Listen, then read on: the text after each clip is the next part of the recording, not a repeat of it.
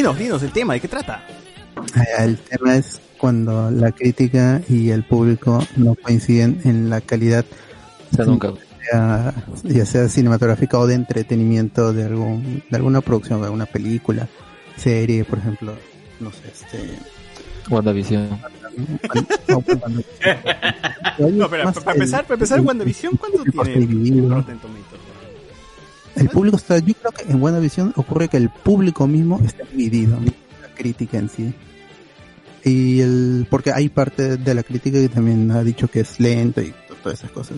Más en, yo creo va por el lado de Batman v Superman, que el público que la considera buena es más bullicioso Yo, claro. y, opaca a quien, a quien esté criticando la película, ah, lo opaca. Entonces todo el mundo cree que es, que para el público, para la gente, así en general, Batman v Superman es buena, pero para la crítica eh, es mala. Yo pondría hasta cuatro casos, ¿ah? Batman vs Superman, The Last Jedi, Roma, Thor Ragnarok y no sé, otro, alguno más por ahí. Eh, Alguno más por ahí, alguno más por ahí. Bueno, pero eso no es actual, pero eso sí se desde, desde hace tiempo. Hay peor ah, yo pongo, No. yo pongo el contrario. Eh, ¿Cómo se llama? Por ejemplo, Spotlight. Que incluso tiene premio y todo, pero que ¿Qué? ¿Cuál? terminó siendo una película intrasce- intrascendente. Spotlight. Esta Ah, la que Spotlight, sacó la- Spotlight. Cla- Ya, Spotlight. Ya, pero por ejemplo esas películas son actuales o contemporáneas, de años No, pero, pero es que hacen pero- más bulla, pecholo, hacen más bulla. No, pero, pero ese, pero ese caso existe desde hace, o esos casos existen ya desde hace tiempo, por ejemplo, Blade Runner. No hizo mucha taquilla, no tuvo mucho apoyo del público en su momento. No me acuerdo, creo que la crítica tampoco la, le dio mucho, mucha bola. Pero pa- pasaron los años y ahora pues es como una película de culto. Eh, Claro. A veces el tiempo también la- las, eh, digamos, las recompensa en esos casos. Y sí, creo que tal vez más actual, por ejemplo, porque Batman vs Superman es como que un parteaguas acá, porque desde ahí ya empezó todo con Rotten Tomatoes, así que definitivamente eso ya es un antes y un después. Quedará un. Y, y de ahí a partir todo, ah ya, ¿cuánto le ponen en esta métrica? Ah, ¿cuánto le pone el público? Eh, en, la- en las redes. Y, es como que ya incluso más, el público es más consciente de esas cosas, si bien le haga caso o no, pero ya al menos como que ve ahí, ¿no? Sale incluso, bueno, salen to- todas esas imágenes, ¿no? Ah, es, certificado fresco y cosas por el estilo. Que al fin y al cabo es una métrica, o sea, uno puede tener como una guía, no necesariamente como un- una guía de, ah, esto le gusta o tiene un alto porcentaje, a mí también me tiene que gustar, tampoco es una obligación, ¿no? Pero desde ahí a veces también se termina formando la- las concesiones alrededor de las obras y que algunos toman como factores objetivos y, y por ende como que ahí se quieren ajustar, ¿no? No, objetivamente es buena o es mala, pero si te, gusta, bueno, es subjetivo, al fin y al cabo es ah, lo que dice la mayoría, ¿no? Y ahí yo creo que más debe imperar lo que cada uno les parezca la, la película, porque incluso los críticos, si bien usan algunos conceptos que pueden, que puede verse como, bueno, estudian literatura, cosas así, y todo, todo esto, bueno, al fin y al cabo son parámetros que han adoptado de, eh, de lo que han aprendido que al fin y al cabo lo han creado otras personas. Así que si hay ese filtro de las personas a través de una obra, yo creo que es al fin y al cabo algo subjetivo, la percepción de una obra. Y está bien, pueden haber esos casos y van a seguir habiendo, sobre todo con los blockbusters, pues, ¿no? Como, como lo termina percibiéndose. Pero bueno, es, es algo ya con lo que se tiene que convivir. ¿Cuál es qué tanta importancia debemos darle a la crítica? Yo mm, mm, valoro la crítica cuando está bien, bien fundamentada. Cuando veo a alguien que solo pone puntajes, eh, ya sea estrellitas o en, en cualquier escala, mm, paso de leer es- esa, esa reseña. Pero hay, hay reseñas, por ejemplo, en el, en el New Yorker que evitan poner nu- numeración y es más un desarrollo. Al final puedes estar en, en- de acuerdo o no con el, con el crítico, pero más o menos ves que tiene un- una fun- fundamentación y es, es una crítica, aunque sea una película de Marvel incluso, hacen una reseña más o menos larga. En cambio está la otra crítica que son youtubers. Eh, O, y, o-. Claro, que en, en cinco o seis minutos te hacen una reseña a una película con cortes mostrando partes, eh, escenas de los trailers y al final para ponerte un tres estrellitas, 3.5. Entonces yo creo esa crítica no, no es válida para mí o no me sirve para decidir sobre una película. Eh, por el lado del público, yo soy el público. Entonces, si yo busco una opinión del público, la busco en, mí mismo. A lo mucho en amigos, ustedes o otras personas que están en, redes, más que todo. Pero pues al final cada uno tiene que armar su propio criterio y, y eso se construye consumiendo ya cine, televisión, música, novelas, cómics. Y todo tipo de cine. Si no, o sea, por haber visto dos, dos, tres películas, eh, tu, tu apreciación a lo mucho puede ir a, está divertida o está bonita. Oye, pero, pero pasa, pasa mucho cuando creo que eres joven y solamente estás acostumbrado a ver puro blockbuster de cine, ¿no? O sea, cuando ves blockbuster de cine tienes una idea de cómo es el cine y crees que las películas funcionan de esa manera. Pero cuando ves una película más de otro corte, más independiente, y ves que es muy raro, ¿no? Es más lento, más apagado, no te escupen las cosas en la cara, sino que tú mismo tienes que llenar esos huecos y es este, no, no me gusta usar la palabra inteligente, más inteligente, no sé, o, no, prestar hasta más atención, ¿no? Estar más atento a lo que sucede porque hasta las reacciones te dicen cosas, ¿no? Entonces ahí te choca bastante y a mí me ha chocado porque cuando, cuando pasé de un cine a otro, ¿no? Porque pasa, o sea, cuando ya conoces más gente, pasas del colegio a la universidad, en la universidad tienes amigos que consumen otro tipo de huevadas, conoces más gente y te dicen, mira esta pela, mira el otro, y tú dices, ¿por qué esto es bueno? ¿Por qué esta película, la, la, gente dice que es buena cuando a mí me parece aburrida, ¿no? Que es lo primero que se te viene a la cabeza. Y así vas viendo más y vas apreciando un poco más y vas leyendo el, el por qué te, y te vas, vas averiguando y vas viendo que las virtudes de esto está en otro lado y no está en lo que tú creías o el concepto que tú tenías de cine, ¿no? Y eso me ha pasado a mí y así es como, como dicen, ¿no? El cine también es como un gusto, adquirido, ¿no? Tú vas entrenándote y vas hasta, hasta viendo cómo, cómo va cambiando el cine para ti, tu percepción de cine y ya vas teniendo otra, otra imagen y otra idea, ¿no? Yo sí, o sea, tengo amigos que solamente consumen blockbusters y ni qué hablar, pues, o sea, tú le pones, eh, no sé, ¿cómo se llama esta película? ¿Cómo? Hay pacha y mueren. No voy a pacha, por ejemplo, algo gringo, que nominado al Oscar, este, ¿cómo se llama esta película de los patas gays que se enamoran? Colby by ah, que a mí me parece una película hermosísima, pues, ¿no? Pero sí considero que no es para todo el mundo porque hay gente que puede morir en el intento de verla. Y no los culpo, ¿ves? Porque la gente quiere, en sus dos horas que tiene después de haber chambeado todo el día, quiere, puta, inyectarse adrenalina, ¿no? Y ese término lo saco porque me acuerdo que en el Festival de Cine de Lima fui a uno de estos conversatorios donde hablan profesores pues que han estudiado cine, donde comentan un poco sobre el cine comercial, ¿no? Y dicen, la gente ya no va a ver películas, ¿no? desde su punto de vista, pues, ¿no? sabes que estos buenos también son alzados y tienen, y como que basurean siempre al, cine blockbustero, en mi caso no es así, ¿no? No, es que basureo tampoco al, al, cine de entretenimiento, porque al fin y al cabo también es cine, pues a pesar de que apuntan hacia otro lado, ¿no? Eh, pero los tíos eran como que desde su pedestal, ¿no? esta gente que ve, que va al cine a consumir tal o tal película, Rápidos y Furiosos, pues no van a ver cine, eso no es cine, esa vaina es inyectarte adrenalina, sentarte y wow, y tú te vas con tu dosis de adrenalina diaria a, tu jato, dicen, ¿no? Que es válido, pues alguien que, puta trabaja todo el día, huevón, quiere ir a una sala de cine y algo espectacular, que un espectáculo nada más, pues, ¿no? No, no tienes que pensar, no quieres pensar, ya estás cansado, entonces vas a relajarte. Y es también, es parte de eso, no es la purificación que se buscaba, ¿no? Es eso, es el, el arte, está bien, ¿no? Esa gente son, son elitistas. Exacto, también es, por, eso, por eso creo que hay de los dos lados. Hay un público que está muy arriba, que, o que ve a la gente desde muy arriba y como que basurea todo lo que tenga que ver entretenimiento, blockbuster y eso, es que no, yo soy de consumir nada más este cine de República Checa, pero huevas así. Y de Birmania, Birmania. De Birmania. Y está el otro público que solamente consume blockbusters Y dice, no, es que esa huevada de, de- de este cine es aburrido y solamente los buenos que ven eso se creen los eruditos y cinéfilos. Y, y tampoco Claro. creo que va de ningún- ninguno de lo otro. Creo que son dos extremos muy cagados y, y la vaina es buscar un punto medio entre eso, ¿no? Es averiguar por qué a este público le gusta este cine y por qué el otro público también consume este cine. O sea, no tiene, ningún- no tiene nada de malo que mañana me vaya a ver Uña y Pacha y al día siguiente vaya a ver Avengers Endgame. O sea, puedo disfrutar las dos y puedo sacar lo mejor de ambas, como también puedo sacar los fallos de ambas películas, pues, ¿no? Igual Claro. te puede gustar algo que es considerado malo, que es básico, sencillo, simple.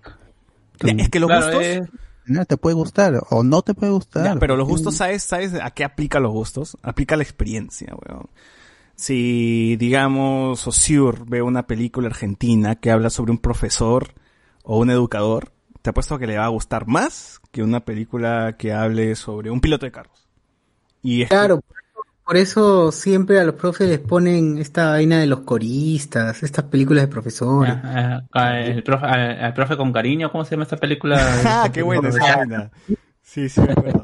Claro, hay mucha influencia de tus prejuicios, en las cosas que de crees, tu tus experiencia. valores. Yo creo que más de tu experiencia, de lo que has vivido, porque si de chivolo tu mamá, así como Ratatouille, ¿no? Es como que cuando Ego come el plato, el Ratatouille lo evoca lo que su mamá le ha dado y por eso le gusta y Ego está feliz. Mucho de eso también tiene el cine, mucho de tu pasado, de tu infancia. Si tú has sido del chivolo que su mamá lo llevaba al terminal pesquero para trabajar, te apuesto que si viene una película que habla sobre el niño que va al terminal pesquero, puta, te va a encantar esa huevada. pues, ¿no? El capítulo de Mandaloriano donde está en el Callao. Claro, pero también depende de cada persona, ¿no? Por ejemplo, si una, uno desde niño está acostumbrado solamente a, a ver cierto tipo de cine, por más que, que entienda de qué va, nunca se va a enganchar. Por ejemplo, yo de chivolo ponía Canal 2, Función Estelar y salía esta película Sueños de Fuga, eh, que duraba dos horas y media y más comerciales, unas tres horas.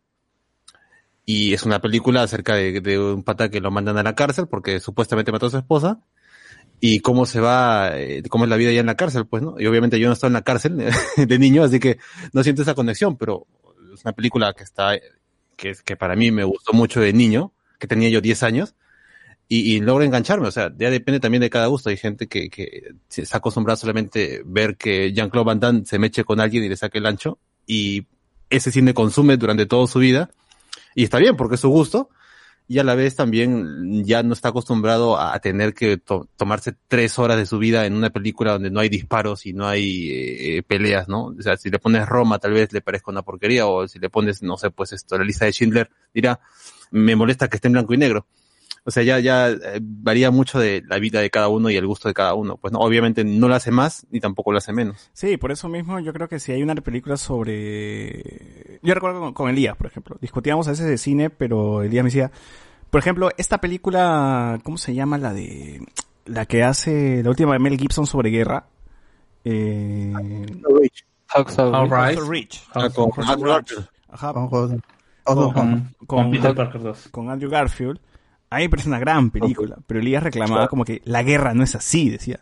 Pero yo digo, pero eso qué tiene que ver, o sea, o sea, o sea, ¿qué tanto importa cómo es así cuando el cine siempre ha tergiversado cualquier cualquier este eh, pasaje histórico, pues, ¿no? O sea, para mí eso no es un argumento, por ejemplo, ¿no? O sea, decir que esto no ha sido así no me parece que sea un argumento válido para justificar una película, porque entonces si nos vamos así de minuciosos, pues hay que, hay que crucificar a Star Wars porque hay sonido en el espacio, porque hay fuego en el espacio.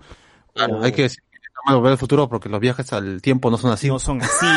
Eh, eh, eh, es que mucho también tiene que ver cuál es la intención también cuando cuentas una película o cuando en una historia, ¿no? O sea, la, peli- la, la película no trata, o sea, si bien es cierto, trata de la guerra, pero no es el foco principal. Lo que trata es de los valores de un hombre en la guerra, ¿no? Claro, te claro. pueden gustar, no puedes creer, no te pueden gustar, puedes estar de acuerdo. Claro, no pero la guerra acuerdo, es pero- secundaria, ¿sí o no? O sea, pero, pero Claro. criticar, por ejemplo, no, no es posible que un huevón agarre el torso de otro huevón y lo use como escudo. o sea, evidentemente esa huevada es ya es una fumada de, quizás pasó, quizás no, pero es una fumada del director. Pero no me, no minimiza, pues, la película. Es, es, es algo que pasa a segundo, tercer, cuarto plano, weón. O sea, no- No, yo creo que lo que te quiero decir, por ejemplo, en esa película es el estilo con el que quiere representar la guerra y como Es exagerado, según él es que, exageradísimo. que te quiere ah es, es que es violenta la guerra entonces te la presenta de manera así totalmente irrealista y todo eso Sí, Ah, pero, pero, pero no, que bueno, eso, que- eso es lo que le critican a, a Gibson, el, el- lo visceral, y no solamente es pero, pero en bueno, sí, pero el cine sino- nunca es real. y uno sí, puede pero- estar de acuerdo con eso no al fin y al cabo ya depende de cada uno Claro, O sea, pero el cine, que pero, pero, pero, tío, pero eso no me parece un argumento para desmerecer una película, porque el cine nunca es real. El cine siempre No, va a estar, va a estar, va a estar de... Ser de ¿sí? Por ejemplo, me eh, el mensaje de la película a uno le puede gustar también porque no comulga con lo que te quiere decir. Totalmente válido también. O sea, El problema es que la gente tampoco entiende que el arte o cualquier manifestación del arte es una representación o interpretación de, de lo real. que está ligada no, a un a, a un autor, a un Su autobiografía. La gente se quejaba de que, puta, no sé, weón, ¿por qué mierda le, por qué mierda le da el SIDA a Freddie Mercury después del, de donde debía darle, la puta madre, está basado. Claro, Claro. o sea, es como que esas licencias, ¿eh? claro, esas licencias son a beneficio de la película, aunque igual la película siento que tiene sus fallos, pero igual, o sea, son licencias que, o sea, da igual, lo que importa acá es el producto, ¿no? Como digo, el cine es un vehículo para contarte una historia, así como lo puede ser un libro, una canción, eh, qué sé yo, un, Eh, un videojuego. Yo no sé, ah, por ejemplo, César, es que también tienes que ver a cómo va hacia la crítica. Por ejemplo, hay dos películas de catástrofes que son bastante, que son bastante criticadas por porque endol- endolcuran la catástrofe. Titanic y Pearl Harbor.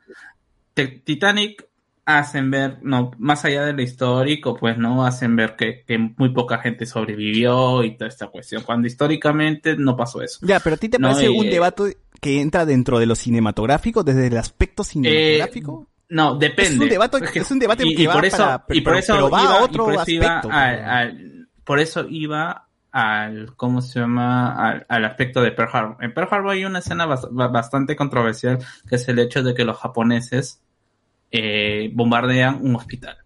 Ya, esta escena en la película funciona porque te quieren plantear, o desde su texto te quieren plantear que la guerra les, les o es- ese acto fue tal que llevó a los Estados Unidos a una guerra con esta con, con esta con Japón, ¿no? El problema de, de- esa escena es que nunca pasó.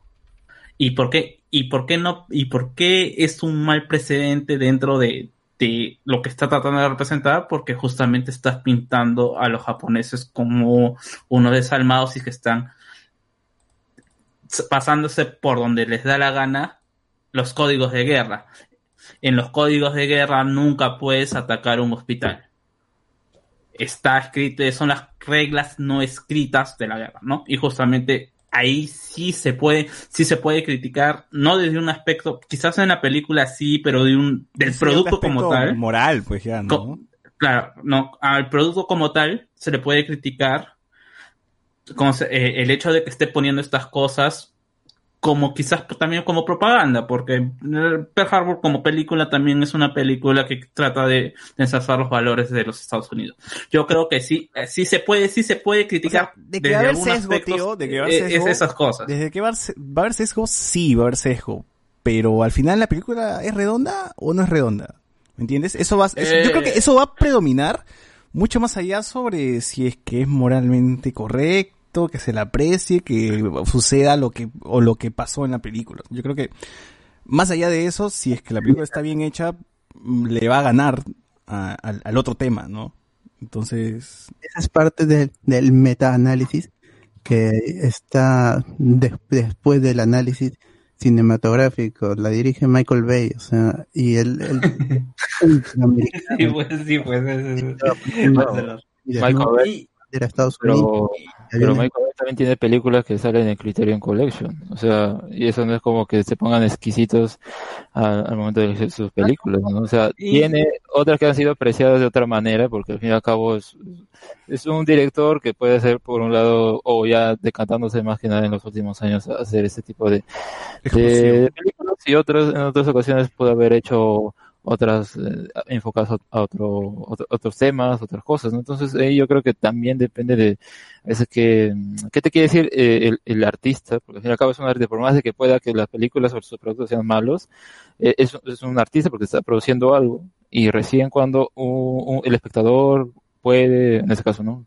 Produce una película, lo ve, ahí recién se forma el, el diálogo, ¿no? Entre esos dos elementos y la película es eso. Y uno lo puede tomar de distintas maneras. O sea, creo que sí, ahí depende del juicio de cada uno, de, del parecer de cada uno, de, del baje cada uno, del sesgo de cada uno. Y eso es lo que hace que al final pues haya un montón de eh, comentarios al respecto. A veces algunos pueden pensar más, por ejemplo, la inclusión de personajes. Algunos casos pueden verlo como forzado, otros natural, o que se pida que haya inclusión y cosas así, ¿no? Como actualmente sucede. Y a veces que por la falta de esto o la mala representación es que, bueno, pues le dan mala calificación y cosas por el estilo. Que, bueno, en muchos casos a veces también no lo ponen, no, no les dan una buena representación, ¿no? Así que ahí es algo también con lo que cambia el cine, pero Sí, o sea, puede, eh, en, en, mi caso al menos yo si veo las películas como, ¿qué mensaje te quiere decir al final de todo, ¿no? De lo que se ve. Logra hacer algo que realmente tiene sentido, no es algo que se boicotea a sí mismo, no es algo que se mete pie en el camino, no sé, es algo o sea, que yo... manda la, por la ventana para quererte decir otra cosa, eh, está mal formuladas las preguntas, las respuestas no, no, no concuerdo con ellas, cosas así, ¿no? O sea, no sé, por mi lado, tío, no, no espero que el cine también me dé un mensaje, no, no espero que el cine me eduque, o sea, hay películas que tratan de un huevón encerrado en su cuarto y, y quizás bueno, no hablen de nada más del huevón encerrado en su cuarto. Pero, pero es que, es que el mensaje no tiene que ser como se llama leccionador, simplemente es dar un mensaje claro. ¿no? Por ejemplo, no, eh, yo no, no, me voy a poner en, en, películas, sino, por ejemplo, hablamos de, de Edipo Rey, ¿no? Como, como, como cuento. El cuento es, o el mensaje es lo inexorable del destino, ¿no? O sea, no, importa todo lo que hizo al final, eh, ¿cómo se llama? Eh, pasó todo lo que le habían pronosticado, lo que le iban a pronosticar a, su papá. Ese es el mensaje. O sea, es, es, la, es, es la intención del cuento y justamente eso se va con una película. La película tiene que contarte o te quiere tratar de dar algo y que tiene que ser consecuente en toda la película. Por ejemplo, yo pongo acá los blockbusters de, de Steven Spielberg. Por ejemplo, Jurassic Park. Que, bueno, uno lo ve desde lejos, ah, ya, de dinosaurios y, bueno, pues ahí tienen que correr. Al final se salvan y ya está. Pero, bueno, si uno ve la película, más allá de, de dirección, el, bueno. El ser humano tiene... juega a ser Dios, ¿no? Claro, pero por ejemplo la primera película que te quiere contar, bueno, la historia de este señor que tiene que, ya llevado a una edad, tiene que lidiar con su paternidad o el hecho de querer ser padre y al final eh, el hecho de que la vida se da paso y todo lo demás es como que ha aceptado eso y piensa dar ese paso. Entonces, esa es la historia que te quiere decir al fin y al cabo, ¿no?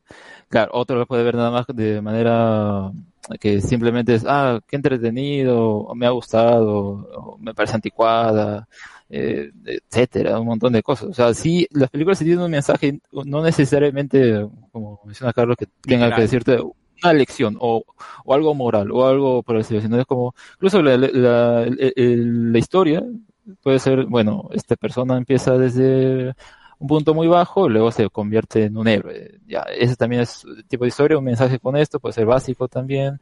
Y ahí se da un montón de cosas y variantes y de eso están formados todos los productos que vemos en la actualidad, ¿no? O sea, son empiezan de cosas pequeñas y luego ahí te pueden contar más cosas en el camino. Yo creo que el cine más recordable es ese, ¿no? El cine que, que cala en ti es ese que deja un mensaje después de haber visto la película, ¿no? Ese que termina y dices, ah, ¿no? o sea, ya empiezas a, a, a, desmembrar la película y dices, ah, este es el mensaje, o habla de esto, o te deja con, con ahí con, con las ganas de seguir este, de verla otra vez como para, para, para ver este, si es que al final lo que tú interpretaste será real, no sí, sí, sí sé lo que hablan de este cine donde no necesariamente te dice algo, pero que al final siempre pues desmenuzando llegas a, a, a un punto, ¿no? Llegas a este centro chocolatoso que tiene, ¿no? ¿Sí? Cuando decís la intención del, del escritor, del director, es, es, se, se siente satisfacción. Sí, sí. Y hay, hay bastante, hay mucho cine así que es muy complicado llegar a ese punto, pero sí sabemos que hay, que por ejemplo hay un público que no lo aprecia como tal, más o menos siempre, siempre son las películas que son nominadas al Oscar mayormente, que son el otro cine, ¿no? El otro cine que la gente que viene consumiendo regularmente los blockbusters no llega a verlo, porque sí, hay que decirlo, ¿no? Hay gente que busca el espectáculo, y ya, ya lo hemos dicho, busca el espectáculo, busca su guerrita, busca la bronca, busca la mecha, busca algo que normalmente no verían una película como Guiña y Pacha, porque es la realidad que pasa en sus caras todos los días, entonces mejor, puta, vamos a ver Avengers, pero no esa huevada, no. O, o, o mira lo mismo que pasó con eh, La Teta Asustada, que fue una película que mucha gente dijo en su momento, "Ay, ¿cómo diablos esa película ha llegado a, a ¿cómo se llama? los Oscars? ¿Cómo ha ganado un oso de Berlín cuando? Y hubo mucho rechazo acá dentro de- del país también. No, lo mismo por- pasa, lo mismo me está, lo mismo está pasando, creo. Yo creo que en su momento la Teta no lo apreciamos por la edad que teníamos y también la- lo poco que apreciamos cine. Pero creo que lo mismo está pasando en México ahora con esta película que, que les comenté hace tiempo que se llamaba eh, No estoy aquí, ¿no? Que habla sobre estos, estas patas que le dicen los, los cholos, ¿no? Que es que bailan las colombianas y que tienen su ropa así de raperos largas y sus pelos pintados como Sasuke, pero con colores, ¿no? Entonces, para México es como, ¿cómo es posible que esos pandilleros hayan, hayan sido la mejor película mexicana? ¿O cómo es posible que estos huevones, o sea, la- hay gente, un público que está asada porque evidentemente no han visto o no han sacado ese centro, ese centro, el mensaje central que tiene la película de, de pertenencia, ¿no? Porque la película te habla de eso, de no perteneces ni aquí ni allá, y en algún punto, pues, este, eso va, va, va a explotarte en la cara. Eh, y ven simplemente lo superficial, ¿no? Que sería, ¿por qué chucha hay un huevón bailando, un pandillero bailando y es protagonista? ¿no? Pasito perrón. Pasito perrón y es protagonista, ¿no? Lo cual puede pasar con, nosotros. es con que justamente va, yo- yo- volviendo un poquito a esto de, de, de público y de cómo se llama y de que ya lo habíamos hablado no del público o lo que es lo que busca el público desde los que sí quieren aceptar o que ya sea porque realmente disfrutan de las películas con más allá de los blockbusters por los que se quieren sentir únicos y diferentes por los que simplemente quieren apagar el cerebro y pasar un buen rato por el que quiere ir con su empata y después salir y matarse de risa no y también de los que la crítica que la crítica siempre va a buscar algo más, ya desde su, o- sigue siendo una, una, una visión bastante subjetiva y que quizás esto es, es, es una cuestión de que las personas tienen que elegir también qué críticos eligen, eh, siguen, ¿no? Yo como público, eh, me gusta, por ejemplo, si Rotten Tomatoes lo tomo como una referencia a las críticas de, de la crítica especializada, pero yo me voy más por las partes negativas. Si hay una película que es muy positiva, me voy y me voy a buscar la- la- las críticas negativas. ¿Y qué es lo que me dicen? Y trato de analizar lo que me quieren decir las críticas negativas, ¿no? Me dicen, no, falla en esto, falla en lo otro, falla. en esto. Y de ahí después puedes hacer un contraste en lo que, eh, eh, tanto de otra crítica que puedan a- apuntar a eso mismo y lo que tú creas eh, en su momento Claro. después de, de- después de haber visto la película. Como yo recuerdo bastante esta película en que de, de Black Panther, en donde un pata en España criticaba por qué siendo una sociedad tan avanzada, por qué, si- por qué seguían eh, utilizando un método muy tribal para elegir a su rey. ¿Por qué no son, una- prácticamente te estaban diciendo, pues si son tan avanzados, ¿por qué no son una democracia? ¿Por qué- por Y qué- esto lo estaba tomando como un punto negativo. Criticar la lógica de la película. ¿Quién Sí, critica no, la o sea, lógica de la película? O sea, tú tienes que ver una película con la- el universo y la lógica te presenta la propia película. O sea, si, si vamos a criticar la lógica de la película, critiquemos todo. Entonces vamos a criticar todas las películas, hasta las buenas y hasta por qué sucede cada cojudez que vemos en, en pantalla, pues, ¿no? Porque que si pasa, si exageramos, si, como, como- por eso digo, si estiramos el chicle, hay que criticarle a Star Wars eh, por qué chucha hay fuego en el espacio, por qué chucha este, la- las naves tienen alas, ¿no? Cuando no no es necesario tener alas en el espacio, o por qué mierda hay sonido, ¿no? Entonces, y nos vamos así de arranque con cualquier clásico del cine y le vamos a encontrar hasta, hasta, hasta el error más grande, porque el cine no quiere ser lógico, pues, huevón. El cine no quiere ser realista. O sea, quítense Entonces- esa huevada del cerebro de que el cine tiene que ser realista. Nada busca ser, nadie busca ser realista, huevón. Si lo consigue, No, la bacán. Si lo consigue, no, la bacán. Si no, no, no, importa. no le tiene la culpa. todo, todo el cine está, está forzado porque hay un guionista que ha decidido que ciertos personajes estén en cierto contexto haciendo tal cosa en, para que para pasar a otra situación. Entonces, todas las películas, todas las historias, toda la, la el desarrollo de personajes es- es- está forzado en el cine, o sea, no, no, no estamos, eh, al menos que copies, hagas una réplica de hechos reales, mm, que, que, mm, al menos, y, y que le metas recursos visuales novedosos, no, Claro, no, eso, no- eso, también me da risa, que la gente critica, eh, siempre se ha escuchado esto de, y justo aparece ese huevón, ¿no? Qué conveniente, no, está forzado. Ya, pero. ¿qué pasa si esta hueva está, está basada en hechos reales y justo al huevón le pasó eso? ¿Vas a criticar que su vida sea así, sea así de mala leche, huevón? ¿Vas a criticar que el huevón estuvo en el lugar equivocado, en el momento equivocado? ¿Qué pasa? ¿Qué pasa? Y justamente por eso se hace películas porque es, porque hacen la historia del huevón que, que al huevón que justo le pasó, pues eso, ¿no? No, no hacen la película del huevón que está este, sentado y todos los días frente a su computadora, no. Hacen la película del huevón que justo tuvo el mal día y justo le pasó la huevada que tú crees que sería imposible. Le pasa. Una película de la Torre Gemela es decir, uy, justo le cayó un avión a la Torre Gemela. Claro. Es como decir eso. Justo mataron al presidente Kennedy, pero no justo le dispararon, ¿no? Uy, qué cómo es posible. Al protagonista, uy, justo al protagonista mataron, ¿no? Es, que, pasó, huevón. Y así como pasó en la vida real, puede pasar en las películas. ¿Por qué también llegar a ese punto que también me, me, me jode mucho que dices es forzado colocar un personaje gay, es forzado colocar un personaje, una mujer, ¿no? Es como que, ay, chucha, que no hay mujeres en tu día a día, no hay gays en tu día a día. ¿Cómo- cómo- ¿Por, qué sería forzado, no? Forzado sería no tenerlos, no tener gays ni mujeres sería forzado, porque tu día, porque en tu puto día diario te levantas y vas a encontrar una persona así en, la, vida, en la calle. No es que ya si tu círculo es cerrado y tienes simplemente puro personaje heterosexual, bacán, pues, pero la sociedad no es así, pues, huevón, ¿no? O sea, hay... hay- Forzados son los holocaustos, forzados son las matanzas, eso, eso es, el genocidio, eso es forzado. claro, Porque claro. completamente algo de la realidad. Sí, y justo eh, yo quería hacer este programa desde hace mucho y más que hacer este programa yo quería hacer un video hablando sobre estos casos que mencioné al inicio y sobre comparando escena con escena y justamente agarrando los argumentos que siempre veía y como que refutándolos a, a, otras películas que han hecho lo mismo pero nadie se queja, ¿no? Pero igual como que mm, lo voy a hacer en algún momento, en algún punto, me va a tomar un pincho de horas, pero lo quiero hacer. Pero de igual manera es la, es la clásica que veo todos los días cuando entro a internet. Y es, a Rotten Tomatoes le paga Disney. O a tal página le paga Disney. O sea, la gente prefiere creer que existe una conspiración donde Disney controla los medios y le paga a los medios para que hablen bien de su película, que simplemente decir que estaba bueno y que a él no le gustó. Que, que sería creo que el, el punto más eh, lógico, ¿no? O sea, Yo me iría también por el hecho de que, por ejemplo, eh, también viéndolo no, no del, del lado de la crítica especializada o la crítica que, que vive de esto, sino de la, de la, de la crítica del público que, por ejemplo, que, es- que ha ido más ya ahora por un odio visceral, ¿no? O sea, parece que, sobre todo en esas películas, sobre todo De- los bandos, ¿no? de- los bandos Marvel de- DC.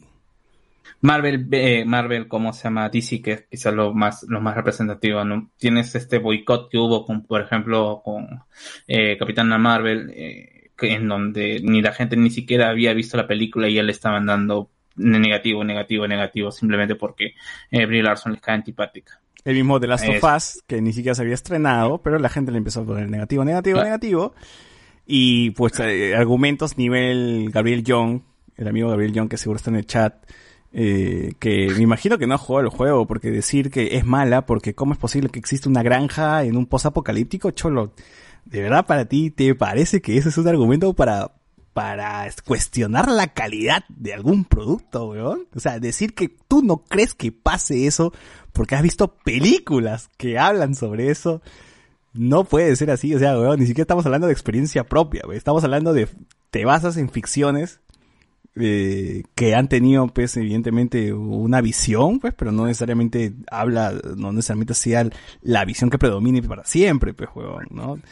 Entonces, así, ese tipo de, cosas son, son las que más, este, me parecen maleadas, pues, ¿no? Es como que, ya, si vamos a criticar algo, mínimo hay que regular un poquito nuestro discurso, ¿no? O sea, decir que no te gusta Guardianes de la Galaxia porque hay un mapache, y un mapache te mordió cuando eras niño, no me parece como que un, un, Ah. un argumento válido para menospreciar un producto, ¿no? O sea, Claro, por eso. Hay cosas donde darle, ir ¿no? tam- Hay- o sea, también a esa crítica a, a las métricas de los usuarios, no, no solamente Rotten Tomatoes. Y, y MDB me parece que también tienen una, una sección para las críticas especializadas y una crítica de, de, de- de usuario. Claro, Me recuerda también, bastante por ese meme de, de Stuart Little, en donde le ponía, ¿cómo se llama? Una estrella de 5 porque pues, es una rata blanca con privilegio.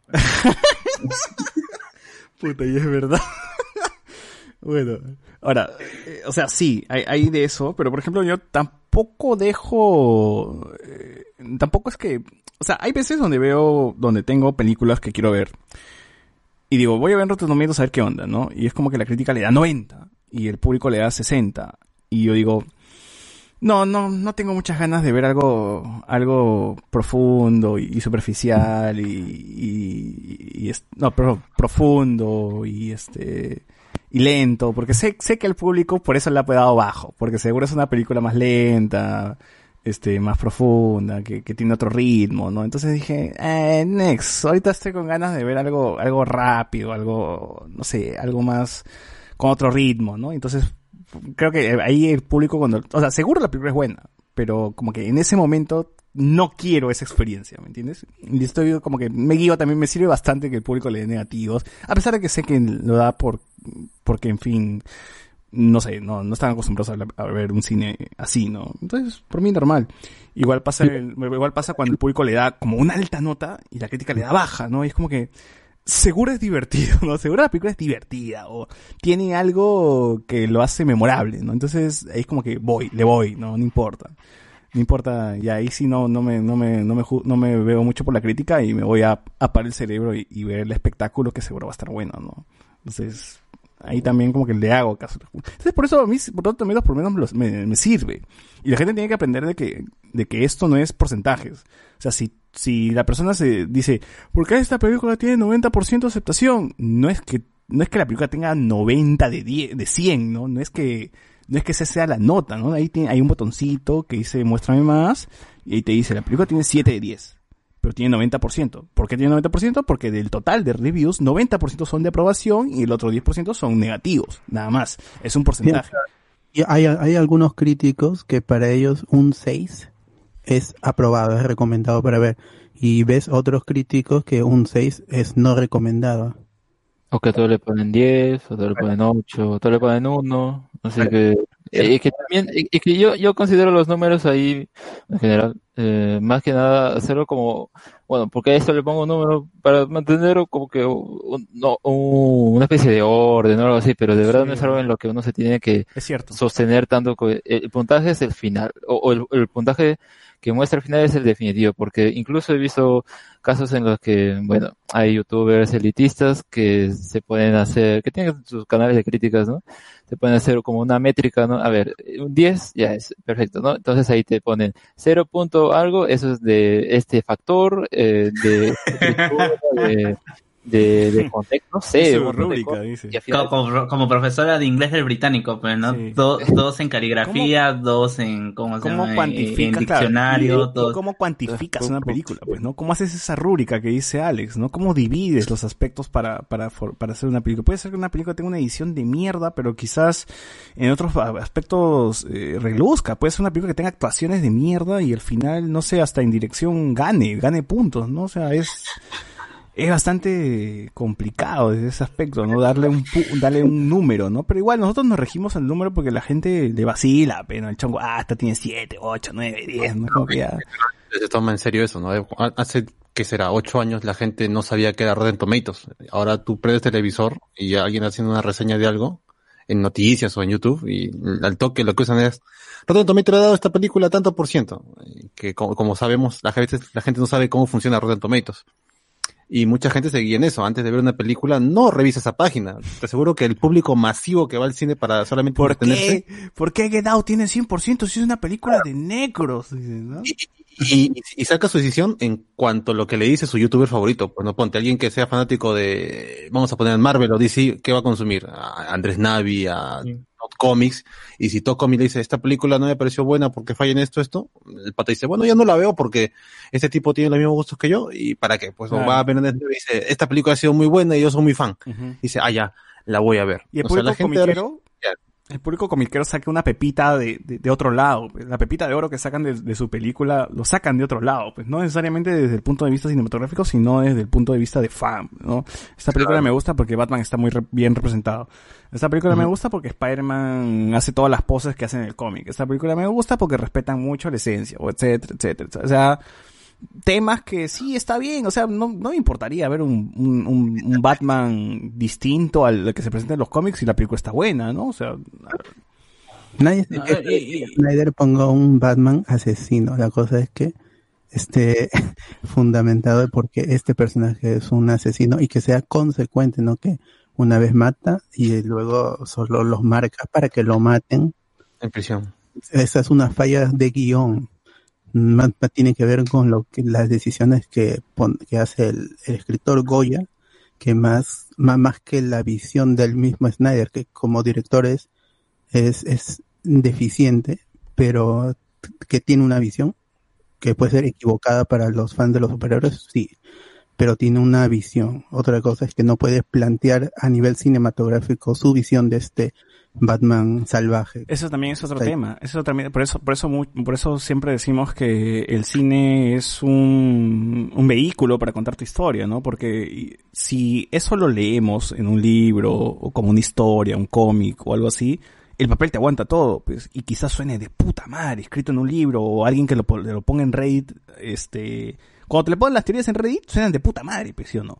Pero a ver si tra- a ver, traslada esa vaina al cine, pues a ver si funciona. Estás, no, es otro lenguaje, pues el lenguaje escrito es uno, el lenguaje visual es otro, audiovisual es otro, y el lenguaje auditivo también es otro. Por eso mismo me remonto al ejemplo que hice hace mucho tiempo sobre qué pasaría si José Miguel se muere en el tren y lo ve Alex, lo ve Luen y lo ve Saussure, ¿no? Alex te lo puede contar directo y sin ninguna, y sin matizar nada, te lo puede contar Luen hablándote hasta por las huevas de la historia del chofer del tren, De cómo llegó a la estación. cómo llegó Claro, a la ¿no? estación, ese día qué ropa estaba usando. O te lo puede contar Saussure haciendo voces de forma graciosa, aunque el hecho no es gracioso, pero lo puede contar, lo puede narrar bien, o sea, lo puede narrar bien que te quedas pegado escuchando, ¿no?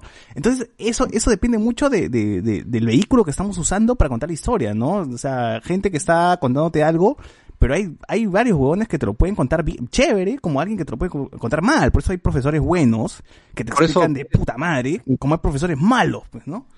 Claro, y como dices tú, ¿no? Por ejemplo, en el caso de Saussure, y si fuera un director, Saussure sabría sacar de una historia dramática, por cierto, no estoy muerto, estoy vivo, esto, podría sacar de una historia dramática algo divertido, ¿no? O alguien como Luen podría hacer una historia entretenida y así medio dark, algo aburrido, pues, ¿no? Ya depende de la visión de cada uno y a quién le encargas el proyecto, pues. Así es, así Eh, o es. Sea, o sea, Luen es nuestro Nolan, pero le va a dar vueltas y no, vueltas. no, por y eso mismo, por eso al mismo, final. por eso mismo cuando están en el colegio tienen un profesor de matemática en, en A colegio y un profesor de matemática en B colegio y a los dos se les explica la misma, a los dos, a, a los, a, a lo- a los dos grupos del colegio se les explica las mismas matemáticas. ¿Por qué un, un grupo aprende más y el otro menos?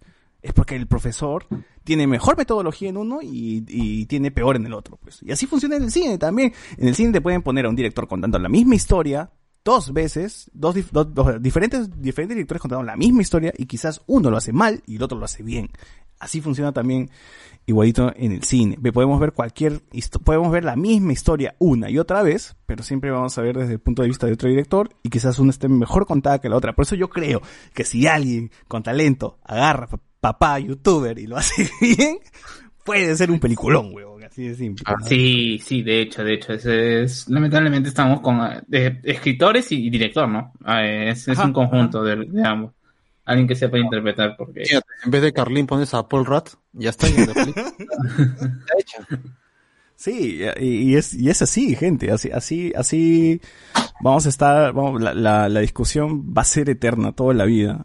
Y no por, y no porque, La gente también sepa sacar su decisión, ¿no? No, no se se quede solamente pensando, ah, bueno, si Rotten Tomatoes o mi youtuber me dijo que está mal, no la veo. Pues a que se arriesguen a verla, que se detengan un rato y si le llaman que sea el póster, que ya pues vean la película, ¿no? no, y si es una película que la gente considera que está buena, o sea, la, ¿cómo se dice? El, el quórum, no, el, ¿cómo? Consenso. El consenso Con- general consenso. es que bueno, eh, estamos hablando de con- el consenso es cuando ya llega un culo de gente y decirte que está buena.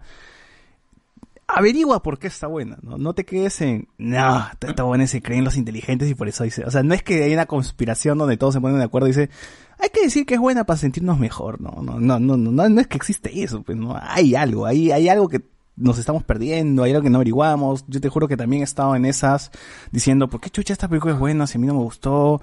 Y ya luego 10 años después le he vuelto a ver y dicho, ah, ok, por esto fue, ¿no? O sea, dentro de la inexperiencia, dentro de la edad también ocurre lo mismo, cuando eres niño no consumes películas de que consumen más adultos porque te aburren, ¿no? Tú quieres tu Shrek, no quieres otra cosa, ¿no?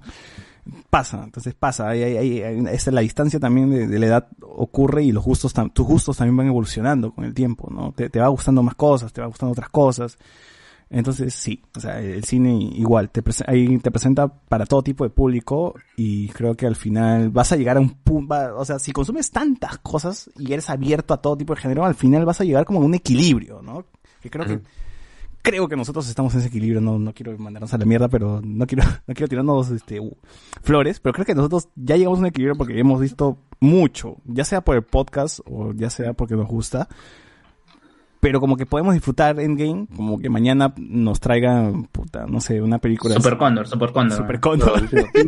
Lo mejor de todo es que cuando no estamos en consenso, cada uno defiende su idea de maneras acertadas, ¿no? Por ejemplo, cuando hablamos de Wonder Woman 84, Carlos dijo, a mí me gustó por esto, esto, esto. Y nosotros teníamos nuestro punto que eran malos y cada uno era, era, era discutible y a la vez entendible, pues, ¿no? Uno lo ve de una manera y otro de otro, y no, no quita el hecho de que uno pueda tener una perspectiva distinta y a la vez puede estar incluso de acuerdo con las que, las que uno no, no, no ha apreciado, pues, ¿no? Y Ahí gente, está la sí, y si te gusta comer caca, cholo, normal, consúmela. O sea, ¿quién no ha comido su rica McDonald's todos los días? O sea, no, no importa, ¿no? O sea, si a ti te gusta la película de Adam Sandler, no te, no, no te sientas menos, huevón. A mí, yo he visto, a mí me gustan películas de los hermanos Wyan.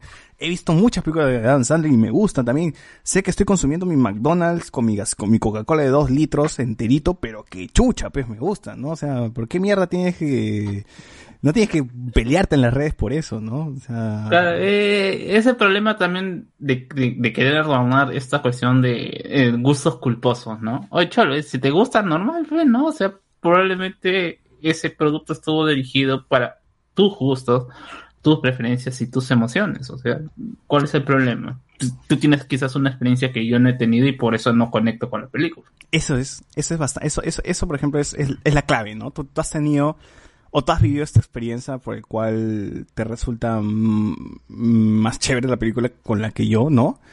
Y bacán, por ejemplo, yo me acuerdo que de chivolo yo jugaba mucho con los Legos y con los Biónicos. Cuando salió la película de los Biónicos era que, ¡Ah! concha su madre, película de los Biónicos, la puta madre, yo la disfrutaba como chancho, weón. Y les mostraba mis patas, mis patas no aguantaban, pues, ni la media hora, weón. Claro, pero qué chuches biónicos, pero yo Claro. juego con mis Playgo, pe, y encima ni siquiera eran Playgos, eran como se llama la- las versiones chinas, pues, les algo Lespin, los así. Lespin, Lepin, Lepin, ¿sabes? Los, los Claro. lelo, los lelo. Y claro, y ahí se entiende, pues, ¿no? Porque hay una experiencia, hay, hay, algo, en- hay algo ahí que, que, me trae, que me traigo, que me trajo más, ¿no? Sea, te involucraste con los juguetes, que, eso también debemos hablarlo mucho en el tema de coleccionismo, en el programa de coleccionismo, que cómo está amarrado un juguete con, con una serie, ¿no? Y todo eso.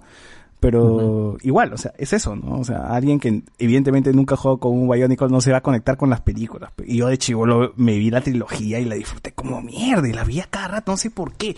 Hoy por hoy veo los trailers y digo, che, tu madre, qué mierda tenía, ¿no? ¿Por qué chucha me gustaba esa huevada? Si la animación es malísima, la historia es mala, o sea, todo es hasta la hueva. Pero bueno, son, es- es- son productos de su tiempo, ¿no? O sea, Es parte de la vida. es parte de la vida, parte de la vida. Por eso me gusta Piratas en Callao, porque, porque la vi con amigos. Claro. Eso también tiene mucho, ¿no? Es como que eh, te acuerdas de una película porque ese día tu mamá hizo el esfuerzo de llevarte a ver la película y ese día pasaba algo malo en tu casa, pero tu mamá te alejó de eso malo y, y ahí como que ya queda algo, ¿no? Y ya por eso te pusiste fan de Star Wars, ¿no? Una hueá así. Eh, entonces, No, hasta Star Wars sí llegué yo solito. No, imag- me imagino, pues, ¿no? Un niño de los 70 que su mamá le llevó a ver Star Wars porque ese día en su casa su papá le iba a pegar si llegaba, ¿no? Imagínate una historia así, ¿no? Es como que puta, es como que ya hay algo, hay un trasfondo y le agarras más cariño, ¿no? Esa película, pues. Cla- Claro, es como que a ese producto ya lo mezclas con otras sensaciones y le llenas de algo más y lo abrazas. Ya, trasciende, ya trasciende la historia misma de la película, ¿no? Sí. Si no hay una cosa que involucró un recuerdo, ya. Así es, y hay más cariño, y, entonces se vuelve más grande, ¿no? Se vuelve más grande eso y es res, recontra respetar. Por eso yo respeto ese huevón que colecciona Caballero del Zodíaco, ¿no? Llega el pincho de la serie, pero acá, brother, ¿no? Fácil, fácil, eh, en tu vida has tenido cariño por esa saga y bacán que hasta ahora la conserves, ¿no? Algo, lo de, ah, ¿cómo se llama Jorge Pegaso, no? Jorge Vázquez. Jorge Pegaso, bueno, ese algo le debe evocar esto, ¿no? Hay, hay un recuerdo, hay un pasado, más allá de solamente la serie, ¿no? Claro, él, él ha dicho varias veces, creo que, que le recuerda mucho haber estado en el mercado con su mamá y que su mamá le comprara sobre de figuritas o le comprara el, o sea, más allá de que le gustaba la serie, tam- también menciona de que hay un recuerdo ahí de infancia de su Y papá eso que venía. pasa muchísimo con la gente que es fan de Dragon Ball, fan de los animes, fan de... videojuegos, de gente que, ha- que, que en Navidad le trajo a su papá, no sé, pues un Super Nintendo y para ellos fue como que, puta, Y eh, la eh, gente- no, no tenemos juego, pero tenemos la consola. La gente que es hincha de los equipos de fútbol, ¿no? Es... eh, yo soy fan de la U porque mi papá me llevaba al estadio y luego se murió y me dejó su camiseta y yo seguía yendo. Entonces, ahí ya recubres esa película que quizás uno considera que es mala con otro recuerdo y te vuelves fan y ya llegas a... Por eso mismo hablo de la experiencia, ¿no? La, la la palabra clave que dice, que dice Carlos es eso, ¿no? Quizás yo no tuve la experiencia que tú tuviste, ¿no? Y por eso yo no logro valorar, no logro valorar este, este, Click de Adam Sandler como tú, ¿no? No, o no sé, o película X, ¿no? E- Eso pasa bastante. Y, y aquí podemos entrar en un tema que quizás eh, se hable de subjetividad y objetividad. Yo creo que sí el cine es más objetivo que subjetivo por el simple hecho de que la gente estudia cine. Si que el cine fuese subjetivo, cualquier huevón podría hacer una película. No tendrías que ni siquiera pasar por una universidad, un instituto, una carrera de cine. Sino cualquiera haría cine y, y, y a la mierda lanzarías tu película, ¿no? O sea, si fuese objetivo el arte, si fuese subjetivo el arte de verdad, cualquiera podría hacerlo ahorita, pues. No tendrías que estudiar, no jalarías, no jalarías un curso de, de, de, de, cine por, por, por este, porque supuestamente tu argumento sería es subjetivo. Y eso mismo me pasó a mí cuando estudié arquitectura. Yo también dije, el arte es subjetivo, la arquitectura es subjetiva, ¿por qué chucha me jalaron? ¿No? Entonces, tiene parte del diseño, no todo el mundo lo tiene. Viene cargado con las personas. Por más que tú sepas manejar un software, si no tienes diseño y criterio, que eso viene cargado por ti, por tus experiencias, no vas a llegar a nada. Tú puedes tener un, un lienzo y todos los óleos y todos los pinceles y Es no que- vas a es pintar que nada. Es amoldar total, no es solamente eso, es amoldar totalmente y redirigir a qué aspectos funcionan bien. O sea, es por eso mismo nosotros objetivamente podemos decir que Super Cóndor es una película de mierda, porque su sonido es una cagada, porque no se escucha ni mierda, no se entiende ni mierda, porque visualmente es una cagada, porque actualmente es una mierda, porque, eh, o sea, esos puntos son objetivos. Subjetivo es el gusto de cada quien. A ti, cuando tú dices, me gusta esta película de arquitectos, es porque es, porque es subjetivo y es porque tú estudiaste la arquitectura y porque tú llevaste la carrera y sabes que lo, el aspecto arquitectónico está bien hecho en la película. Pero por eso nada más es, es- es que te gusta. Subjetivo es eso, tu gusto. Objetivo, no. Objetivamente esta película es cagada porque tiene a Anakin, porque tiene a Hayden Christensen como un actor principal, weón. Así, así de simple. La subjetividad tiene que ver con la sensibilidad de tratar de entender cuál es la intención del, del creador, a ver si había algo por ahí, ya vi que todo falló, pero quizá había algo ahí que define este producto por, por la intención. Eso, eso no lo puede analizar un- una máquina, eso tiene que hacerlo un- una persona con subjetividad, con su propia personalidad, con su propia sensibilidad. Por, es por eso es que no puedes, por más que tengas una cámara y, la mejor fotografía, no vas a hacer una buena película simplemente por tener las, las herramientas o el conocimiento de que un guion tiene inicio, me- nudo y... Ah, No, Y- no, no, si no, Julie sería una gran película. Pues Julie justamente es, creo que justamente es el mejor ejemplo de eso, ¿no? Julie es una película que está bien grabada, está bien editada, está bien filmada, o sea, el pata ha hecho su tarea, o sea, se, se, se graduó de, de, de, de, Chaplin con buenas notas, porque justamente hizo bien todo el aspecto cinematográfico. pero el aspecto Pero de guion es una mierda, no. pues. El como escritor escribe cualquier caca, pues, ¿no? Y eso justamente es lo que hace mal a su película, ¿no? Entonces, por eso mismo no nos, no, no es que tampoco nos, nos encantemos mucho por el aspecto visual, porque simplemente también la otra parte está descuidada, ¿no? Y no hace que sea una buena Equilibrio. película. ¿no? No hay, no hay un equilibrio, exacto, exacto. Ah. Pero sí hay películas que han sido filmadas hasta las huevas que creo que, que su guion los ha sostenido, ¿no? Películas como el Joker, quizás que no sean de lo mejorcito y que igual la gente se encarga de enaltecer y de agrandar, ¿no? Que tampoco es de lo mejor, pues, que ha hecho DC. No, es lo mejor que ha hecho DC, pero no es lo mejor del cine, pues, no, no, no hay que tampoco engañarnos. Y tampoco es que lo hayan hecho por primera vez, ¿no? Hay películas que tocan el mismo tema y hasta de mejor forma. Y quien ha visto estas películas o ha tenido el tiempo de consumirlas, puede decir, oye, en ciertos aspectos le han copiado estos detalles que a ti te gusta a estas dos películas que son mejores.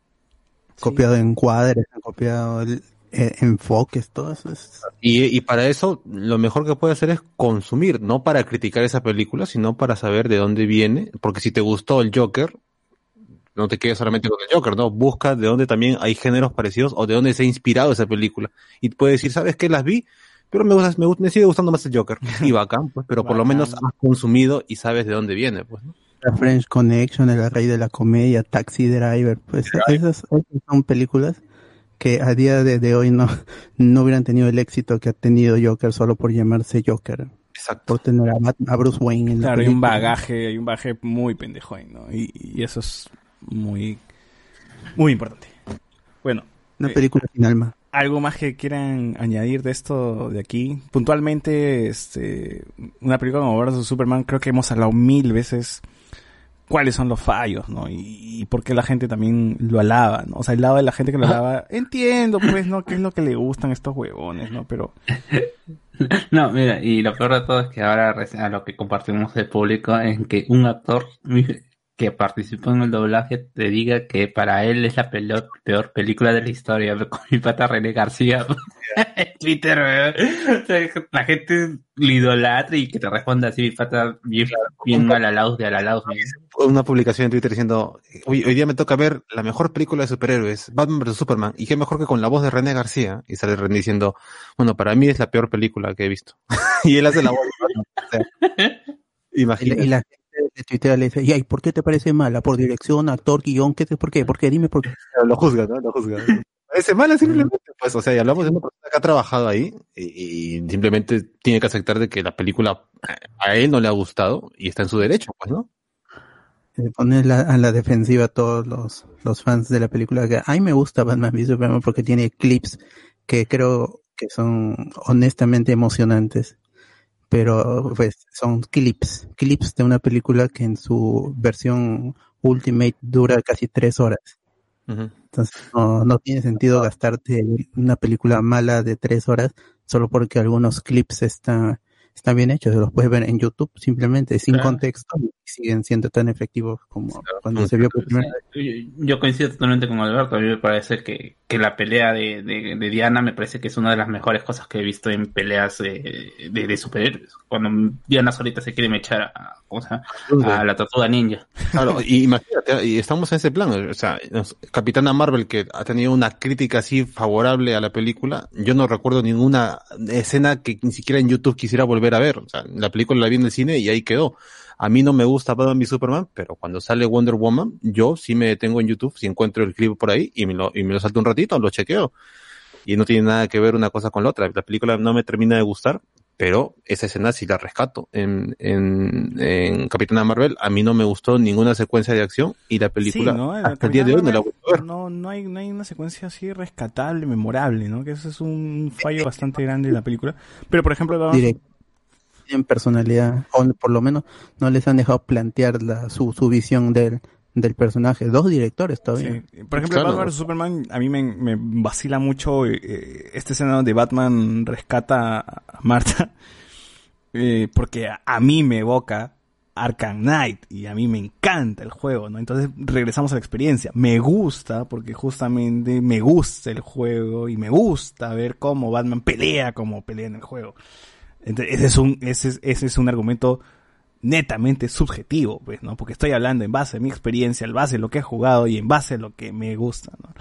Evidentemente Claro, alguien puede decir, puta, Para pero, recomendar a alguien pues. pero alguien va a decir, pero Batman no pelea así, pe huevón, ¿no? Que la puta madre, pues, claro, porque evidentemente quizás no pelea así, quizás, quizás para otro huevón pelea diferente, ¿no? La escena es buena, a mí me gusta la escena, el corte, el golpe, el- toda esa reacción. A mí me gusta mucho la acción de los hermanos Rousseau también, el golpeteo de, de cámara que hay cada vez que hay un golpe. Eh, 300 cortes, ah, 10, 10 segundos de película. sí, Eso también sí, es- y, es. Ajá, Y, y podríamos hablar de por qué The Last Jedi es bueno para la gente, para la crítica y es malo para los fans, justamente porque The Last Jedi tiene cine, cine, algo que no tiene evidentemente las precuelas, que tiene la original, la tiene en una película nada más, no tiene esa, esa calidad cinematográfica que tiene The Last Jedi, no tiene esa escena donde la hermana de Rose, Tico, se, se, básicamente se suicida, ¿no? Para eliminar una nave, donde tenemos un enfoque a su rostro, luego un enfoque a las bombas que están detrás, cinematográfica, cinematográficamente es hermosa, carajo, lo he vuelto a ver hace poco y digo, concha su madre, o sea, Star Wars, aquí, aquí tiene la, la carne, ¿no? Acá tiene el cine, ¿no? ¿Por qué las películas, por qué luego, por qué no hay películas así de Star Wars con, con, con este nivel, ¿no? Con el meta-análisis eh, con, que tiene que ver con la franquicia de Star Wars, si haces ese análisis a la película, uff, gana un montón, que no haya choques de, que, que no haya choques de, de sables de luz. el- La habitación la roja, de- la habitación roja donde Ah. pelean Rey y Kylo, el tema de usar sangre sin usar sangre, que es básicamente este, ese planeta donde básicamente eh, cada vez que raspabas algo aparecía rojo, o sea, el, el te- la presencia del, del Sacrificio de, de una almirante y que no hay sonido, una explosión de una nave grandaza, no hay, o sea, no hay sonido. Ese tipo de huevadas es cine, más alto que los, que los AT&T, o sea, poniéndolo más alto que ellos, más imponente. Esto todo tiene que ver con, con, el, con la dirección. Claro. y, aunque es el mismo Ryan Johnson, es una película de autor, Ajá, básicamente. Y lo que me gusta que, que también mencionó Alex as- as- cuando hablamos de esa película es tú no sabes cuándo esa película acaba. E- e- eso me parece chévere. O sea, hay aportes importantes en The Last Jedi que la gente no está apreciando justamente porque va al- me- más, vas más al, a, ¿cómo, cómo, cómo me dijiste? El- La met- metaanálisis, ¿no? El por qué Luke.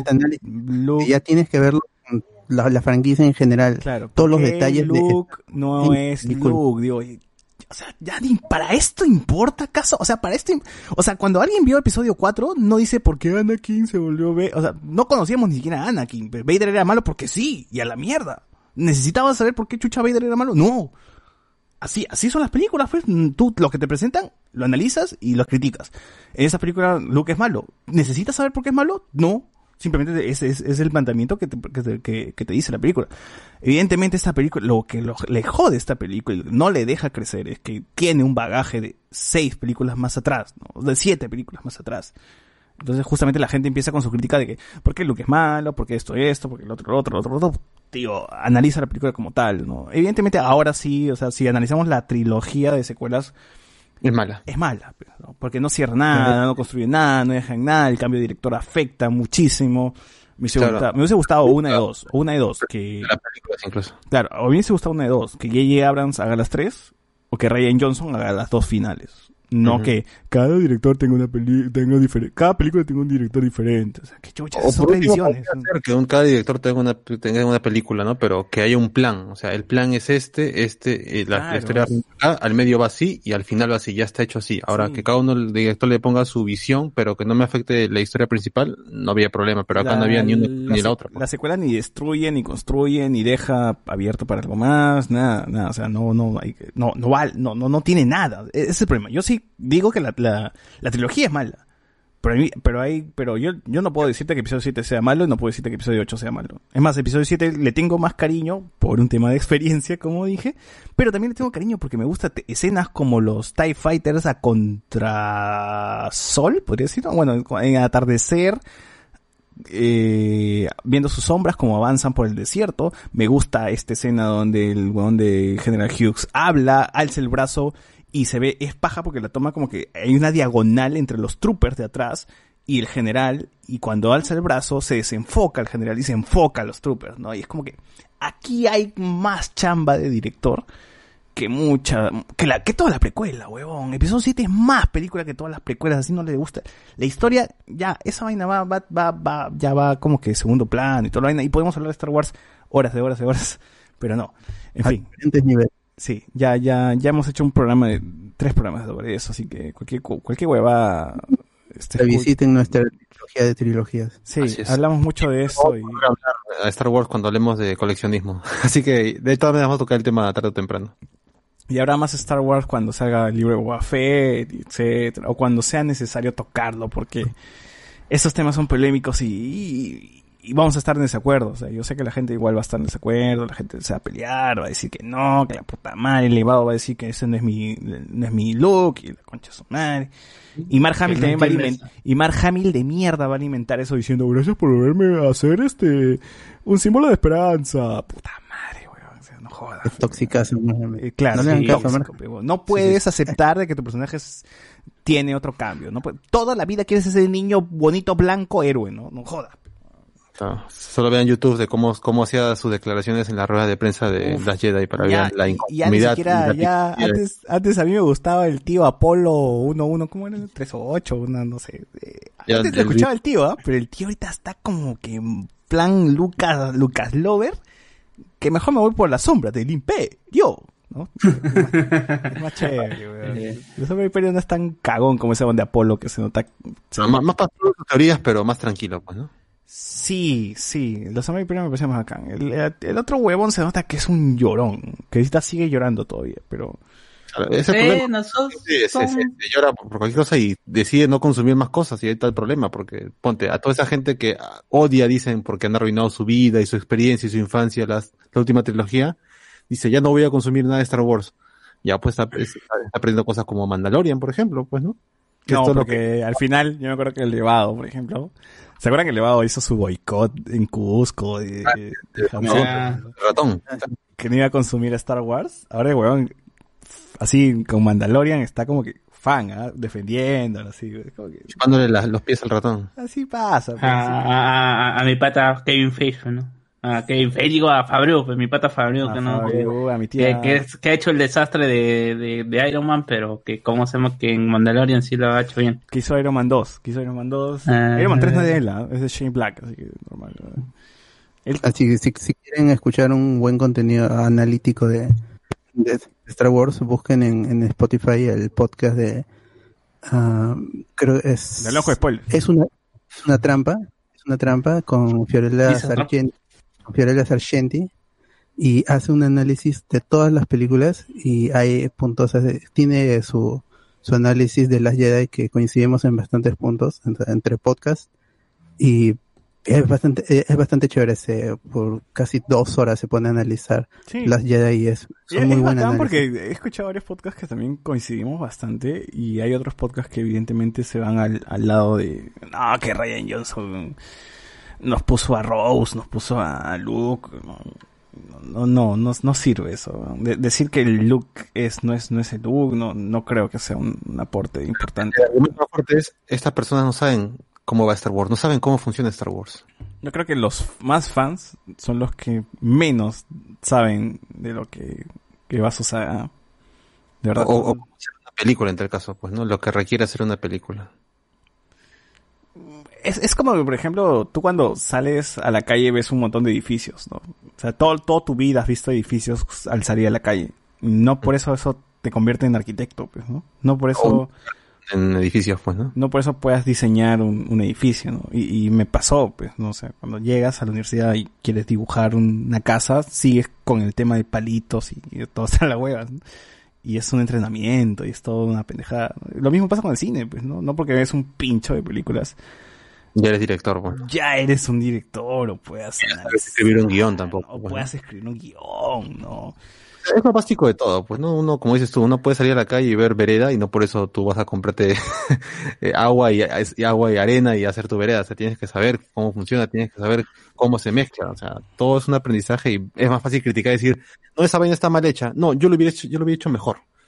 Cuando realmente no sabes cómo funciona todo el Sí, sistema. y tampoco me gusta menospreciar mucho estas películas que consideramos malas, porque sé que hay un equipo ahí detrás que trabaja bastante, no solamente en la película, sino en diseñar cada cosita, en hacer, ¿no? Sí, es como que tirarle caca a ver Superman, sí, pero qué, qué, qué mal debe sentirse el weón que diseñó el traje de, de- de Batman, el traje metálico este del- de, las películas, ¿no? Porque es una chamba que yo sí pues, considero que es buena, pues a mí me gusta su traje. No, o sea, lo hemos mencionado incluso en películas, en Watch Party, o sea, hemos dicho, oye, qué pena que este actor, ponte el, el gordo casadito, lo tengan ahí parado cuando hemos visto en películas que de verdad, de que de verdad puede hacer un trabajo mejor, ¿no? O qué lástima que en esta película, ahorita no, no se me viene a la mente una exactamente Watch Party, pero que dices, oye, acá está bien grabado esta escena, ¿no? Y mira, la película es una mierda.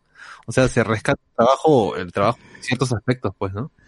No, no, no, no solo me, me voy por ese, por ese lado, pues, ¿no? Viendo los especiales estos que sube Disney Plus de Star Wars, por ejemplo, hay, hay, hay, me, me gusta esta escena donde en la escena de la cantina reemplazaron con, con bichos nuevos, ¿no? Se reemplazó algunos bichos que a Lucas no le gustaba con algunos extraterrestres nuevos. Y pucha, la chica que hace el bicho nuevo, puta, está feliz, orgullosa, te habla de cómo lo diseñó, de por qué es así, el tema del bicho, y el bicho lo vemos dos segundos, pues, huevón, en la cámara. Y ni siquiera a la gente le gusta porque es, es la, es la película donde hay cambios, ¿no? Y la gente quiere el original. Y es como que, qué pena también me da esa gente que, es- que le da todo para diseñarte algo, para que se involucre en la película y luego la película es como que marcada o manchada y la gente le tira el dedo abajo, ¿no? O sea, es, es jodido. Sí, sí, sí siento su, su malestar, ¿no? O sea, yo he sido de esos que se ha tirado todo un día maqueteando y al final dice, no, está mal, ¿no? O sea, pasa. Y es, es, es, es, es- hay que lidiar con eso, ¿no? Al menos la gente que está involucrada con alguna actividad creativa, de diseño o algo, les pasa eso, ¿no? Y les van a tirar el dedo abajo muchas veces, pero hay que levantarse. No queda de otra. Igual, eh, comentarios ya para cerrar esto. Fernando Crack, no pasó los críticos de no pasó los críticos de YouTube. Bueno, es que YouTube no es que sean, no sé si son críticos, pero es cualquier persona dando su opinión, ¿no? Eh, ¿cuán- cuán- ¿Cuándo tú consideras que es un crítico? ¿no? Eso, eso también hay que preguntarnos, ¿no? ¿Cuándo tú consideras que es un crítico de cine? ¿O cuándo tú consideras que es un pata que te gusta como comenta, nada más? ¿no? La reputación de un crítico creo que se construye en el tiempo, por eso antes quienes entraban a ser críticos en, en el New York Times, ¿no? en donde más o menos el- uno podía bu- buscar alguna crítica sobre una película que se ha estrenado recientemente, era porque alguien que te- era alguien que tenía alguna especie de, trayectoria, de repente había escrito en su periódico de su de su pueblo y luego había subido ya al estado y luego ya a un diario nacional. Entonces, el, creo que lo construye la trayectoria, sus opiniones, que sean consecuentes o si se ve una evolución, pues que, que se vea, que se construye. Entonces, tú ves, por ejemplo, a Gaby Mesa, desde el inicio. Yo creo que en el inicio ella tenía opiniones un poco más, mm, mm, más valientes. Tenía algunas opiniones que eran, podían ser más arriesgadas pero con el tiempo se ha, ha ido suavizando sus opiniones. Entonces tú ves ahí una de un, un- una construcción pero negativa de, Pero de es como nosotros, pues. Es como nosotros cuando Netflix nos da alguna serie y tenemos que chancarla, pero no tan feo, sino como que ya hay que chancarla de alguna manera, pero que no se sienta tan mal, ¿no? Y yo creo que Es también que Gaby Mesa yo no siento que no sea chancarla, sino como ser más, ser más asertivos al momento de criticar, pues, ¿no? Yo pongo, por ejemplo, eh, a, a- siempre voy a poner ya, y porque sí es parte también de, del bagaje de histórico de Hablemos con Spoiler, con, con cómo la flaca de la República destrozó la película de Julie, ¿no? Acosando- ah, diciéndole como es estafador y toda esta Claro, que cuestión, ¿no? tampoco no, no va, no va al caso ese, ese, término. No va, claro, igual nosotros sí se puede hacer una crítica y decir que a nosotros no nos ha gustado, pero puede, por ejemplo, la, primera película de, de esta película de, de Thor, de Chris Hemsworth eh, haciendo de soldado, ¿no? Es una película que está hecha para, o está eh, con una estructura narrativa de los 90. Sí. De a nosotros no nos va a gustar porque nuestra no es una película que nos No, guste, no- no o- es, no es tan épica como John. Wick, ¿no? No es, no es tan adrenalínica como John Wick, ¿no? O sea, Pero, por ejemplo, a tu papá siempre le puede gustar. Y creo que justamente, eh, que a tu papá que le gustan las películas de Steven Seagal, por ejemplo. Y justamente Claro. así se puede hacer una, sí se puede hacer una crítica y creo que es bastante consecuente de decir, no, es, es una mierda porque es una mierda. Y a la de Clooney también le dio una crítica negativa porque me parece mala la película. Tiene cosas que rescato como el aspecto visual, eh, cosas de la dirección de George Clooney. Pero ahí puse que mi crítica que la película es, es, es mala en el balance, en el balance final. Y ahí está la crítica a, a Netflix y la gente de Netflix, nuestra amiga Fran, la representante de Netflix, me dijo, a este, me, me gustó mucho la crítica y la, y, y la envió normal y ahora nos ha compartido otra película que es Malcolm and Marie, esta película en blanco y negro con Zendaya y John D. Washington y ahí está, el 26 va a salir la, la crítica, se estrena el 5 de, de febrero, entonces hay que, no es, no es ser complaciente con nuestras opiniones. No, o pero sea, tampoco ser sí, cagón, estamos- tampoco ser este asesinos tampoco, ¿no? Con la, o sea, podemos decir es una mierda y se acabó, pero hay que decirlo con gracias. por eso en cri- por eso en mis críticas yo no pongo nota, pongo todo lo que me gusta lo que no me gusta, el balance general y, y a veces pongo que espero que esta, este, este análisis, esta reseña te haya motivado a verla, incluso más allá de lo que yo haya podido decir, que la veas, que veas o que lo juegues, dependiendo, pues si es un juego, una película, Claro, claro. para que saques tus propias opiniones, para, Ajá. y ahí está, ahí lo pueden ver. Gabriel Young eh, dice, yo he consumido cine desde hace años. Y hay críticos serios que consideran Tragedy como una reverenda basura, como el español Carlos Bollero del diario El País. Ya, ahí yo, yo sí tenía un pero, porque los españoles, para empezar, consumen el cine doblado, huevón. Así que yo no, yo no, yo no escucharía una crítica de un huevón que ha visto la película, para empezar, en, En con doblaje español, para empezar. Gracias. Y, y, por, sí. y, y por último Yo tienes descarto, que hacer descarto. la crítica doblada, ¿no? Yo estoy haciendo mi crítica en base al, a, a cómo se llama la película. Una versión- En, en- en la- Claro. en latino, en español o en su idioma Claro. original. Ahí yo descarto, weón, porque de por sí ya el doblaje español es una cagada para empezar y dos, este, puta, ahí te la mete la mierda, pues el, nunca vas a comparar un doblaje con el idioma original, pero weón. Y menos para hacer una crítica, pero no me jodas, pero weón. Ricardo Calle, Green Book también premiada y realmente no aporta nada. Ajá, y vamos al, tema de Spotlight, ¿no? Es que los Oscar trabajan distintos, weón. Los Oscar tienen otra temática, apuntan a otro lado. Los Oscar buscan el cine pues que, que tenga un, mensaje, que, que tengan, que se aporte algo ahí, que, que, que vayan con la agenda, ¿no? Hay más, hay más. No, no es, no es este, no es que seas buena y ya. No, quieren, quieren, quieren ahí este, va, va por otro lado. Opinión. Eh, a Bedoya, por ejemplo, Roma no le convenció mucho. Y lo mismo dijo de Mank en el podcast y su blog, nos pone acá. Es no le convenció mucho, o sea, no me convenció.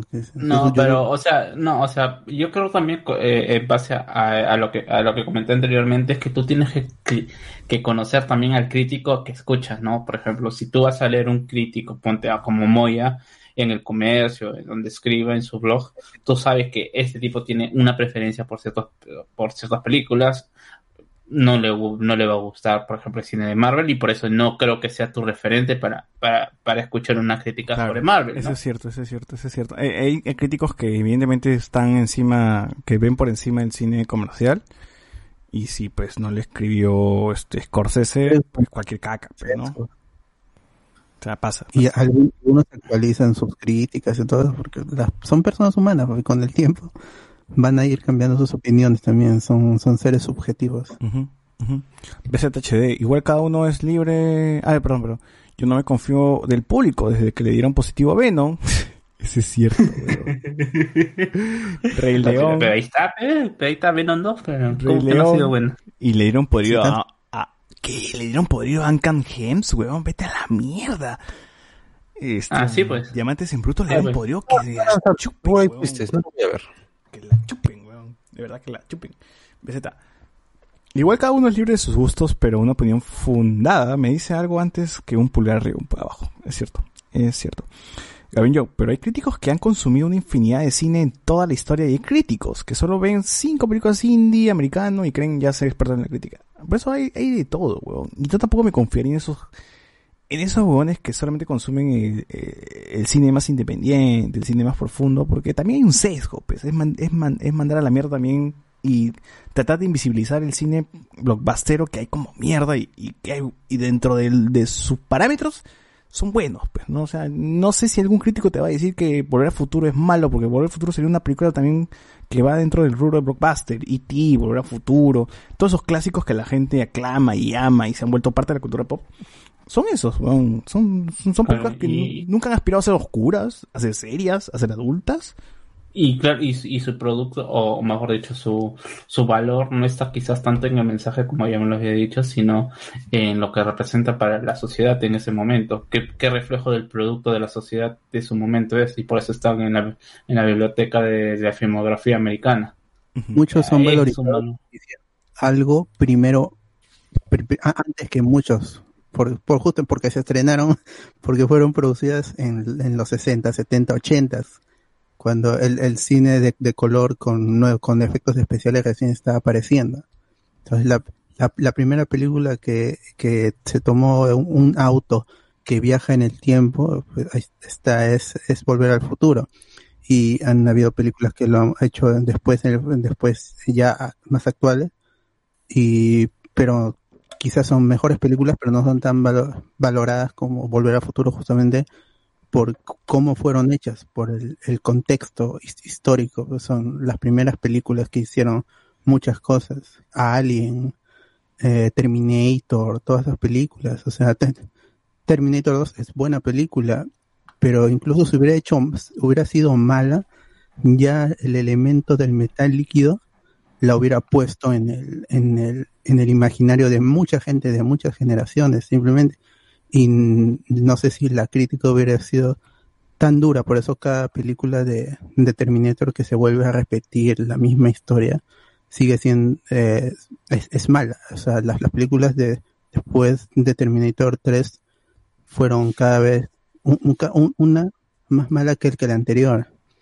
Pero no sé si Terminator 2 tampoco se merezca, bueno, se merezca tantas críticas positivas. A mí me gusta mucho la película, pero no, no sé, no, no, sé, pero creo que gana mucho por ser la primera en hacer muchas cosas que para ahora son habituales.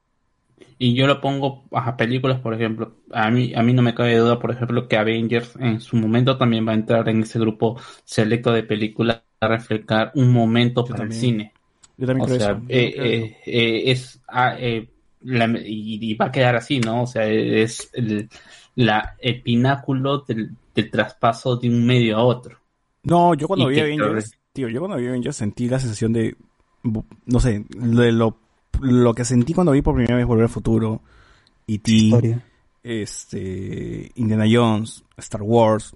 Siento que es como que esto se va a volver de esas películas clásicas de la, que la cultura pop valora y que en algún momento llegaron y se quedaron en el, en el imaginario de la gente, ¿no? O sea, este plano 360 grados donde vemos a los Avengers cuando suena el tu, tu, tu, tu, tu. Bueno, y, y el, y luego Hall diciendo, ese es mi secreto, estoy, eso es como que, esto va a enganchar tanto que creo que va a pegar tanto que se va a quedar en la gente. Dicho y hecho, después de eso tuvimos como veintitantas películas. Entonces sí, sí te puedes dar cuenta cuando llega, llega esa película que dices, esta es la que va a calar, ¿no? Esta es la que va, va a ser parte de, la cultura pop, ¿no? Y Marvel se ha quedado pues parte de la cosa pop. Obviamente se gasta la fórmula en algún momento con tantas películas. Pero a Avengers sí le tengo ese cariño, ¿no? Por ser esa película que me, que me hizo volver a, ese punto de- del cine, ¿no? Donde veías un Volver al Futuro, veías un E.T., volvías, no sé, Jurassic Park, volvías, vol- volvías a ese, a ese cine que es este entretenido, pero que a la vez este tiene, tiene contenido y es, y es, y es importante, ¿no? Entonces, este, sí, para mí sí, Marvel, al menos esa, esa fase 1 es eso, ¿no? Ya luego, evidentemente, se estira el chicle, pero bacán, ¿no? Eh, referencia a ti, esos eruditos que dicen la palabra sobrevalorado. También, a mí también me llega el pinche cuando es esa hueva de sobrevalorado, weón. Valorado para mí. Carlos Antonio, a los blockbusters les agradezco que con ellos empecé a ver más películas, pero quedarse en eso hace que muchos piensen que toda película tiene que seguir ciertas reglas. Así es. Así es. No es bueno, gente, ver solamente la película blockbuster de turno. Hay que consumir más, ¿no? Y si no hemos consumido eso, tampoco vayamos a hacer este, vayamos así a hacer mordaces en las redes sociales diciendo, ay no, eso es una mierda. Que creo que eso es más lo que molesta. Cuando la gente va a hacer la que ataca, ¿no? La que ataca al que le gustó Parasite, ¿no? No, es que este es un alfondicito con chinos, ¿no? Ah, ¿Cómo es que no la tengo más grande para cachetearte con mi pinga, weón, no? Esa vaina sí me, enoja. Me enoja como mierda. Fernando Crack dice, papu, pero esos tíos han visto de todo. Dice, ¿no crees que les debes a, le debe de aburrir más de lo mismo?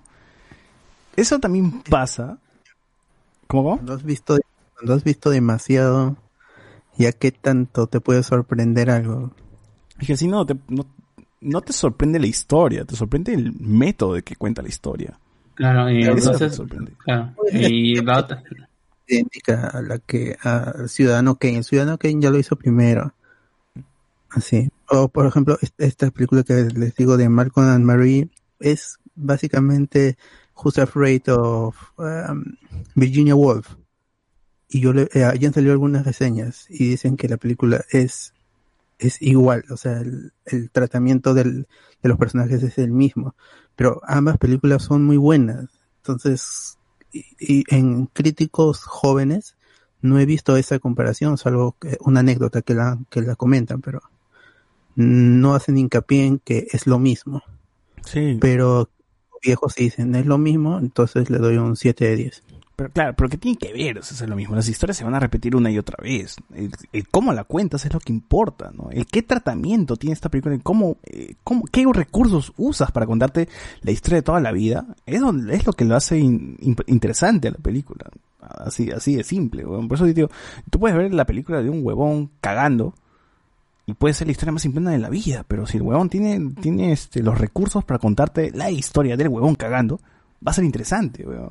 Ese, ese, eso, es- eso lo que importa, ¿no? Pero no crack, papu. Pero esos tíos han... Ya, está guay. Rafael, entiendo que una película puede ser aburrida, pero eso no significa que sea mala. Sí, también ese es un punto importante. Puede ser que sea aburrida, pero no significa que sea mala. Que sea lenta, pausada, pero de hecho está dirigida por tu público, no para ti, si es que te parece así, ¿no? Gabriel en la historia del cine los blockbusters eran de calidad artística, Hitchcock era comercial, Kurosawa y Ozu reventaban taquilla en Japón en su tiempo, ¿no? Sí, pero también es que el, el cine también mm, empezó a ser un- empezó a, a- ya a ser como una máquina, ¿no? Que fabrica, ¿no?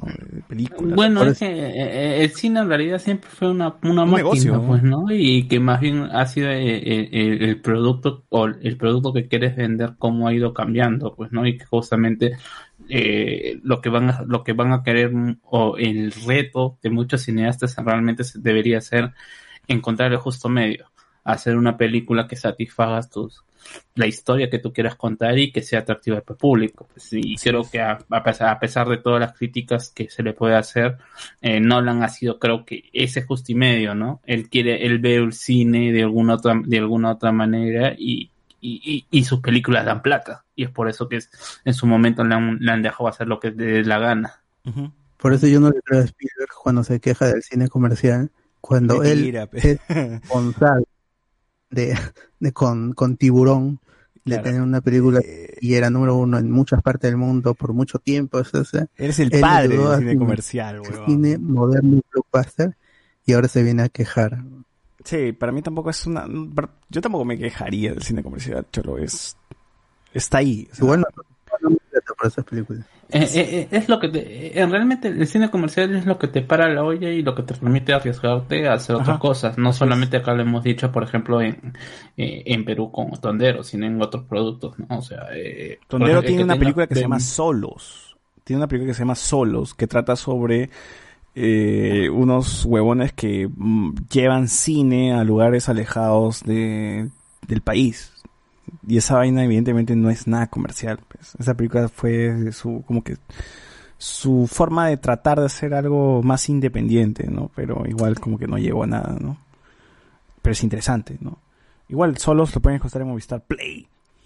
Eh, a ver, otro, otro comentario. Ricardo Calle. Para mí, la pela que me hizo buscar mayor contenido en guion y producción fue allá en el 2008 cuando vi Dark Knight. Me vi toda filmografía de Nolan y me vi Memento, me voló la cabeza. De ahí no pare. Carlos Antonio. Nolan tiene buenas pelas. Nolan tiene. No, no. Tenet quizás era más baja de toda su filmografía. Yo creo que sí, y le falta, tiene, necesita a su hermano, a Jonathan, que es el escritor de Memento. Carlos Antonio. Como los que creen que toda una historia tiene que tener un villano, o que enumerar agujeros de guion es dar una crítica argumentada. Sí, también. Eso es, hay un montón, hay un montón de gente que dice, ay, es que no, acá no explican esto, la película no tiene por qué explicar, o sea, ya, o sea, hay cositas que puedes pasar por alto, y hay cosas que evidentemente necesitan una explicación, ¿no? Como la de Super Condor, que de, un, de un lado para otro no tienen ni mierda, pues, no, no, no hay, no hay nada. Eh, Minium. En el cine es un lenguaje artístico que referencia la realidad que el director nos muestra y este lenguaje es decodificado por nosotros de acuerdo a nuestra psique, miedos, experiencias, etcétera. Así es. Eh, Carlos Antonio. O que un personaje es bueno sin un desarrollo súper elaborado y fumadísimo y es malo si no tiene carisma. ¿Cuántas veces he escuchado eso? Luke Skywalker es el héroe que no tiene ningún desarrollo, weón. Y, y así estuvo por tres películas, pues, ¿no? Sí, güey. ¿Cuál es el Tres desarrollo? o si consideras el, el despertar de la fuerza. Que alguien me diga cuál es la evolución de Luke del 4 al 6.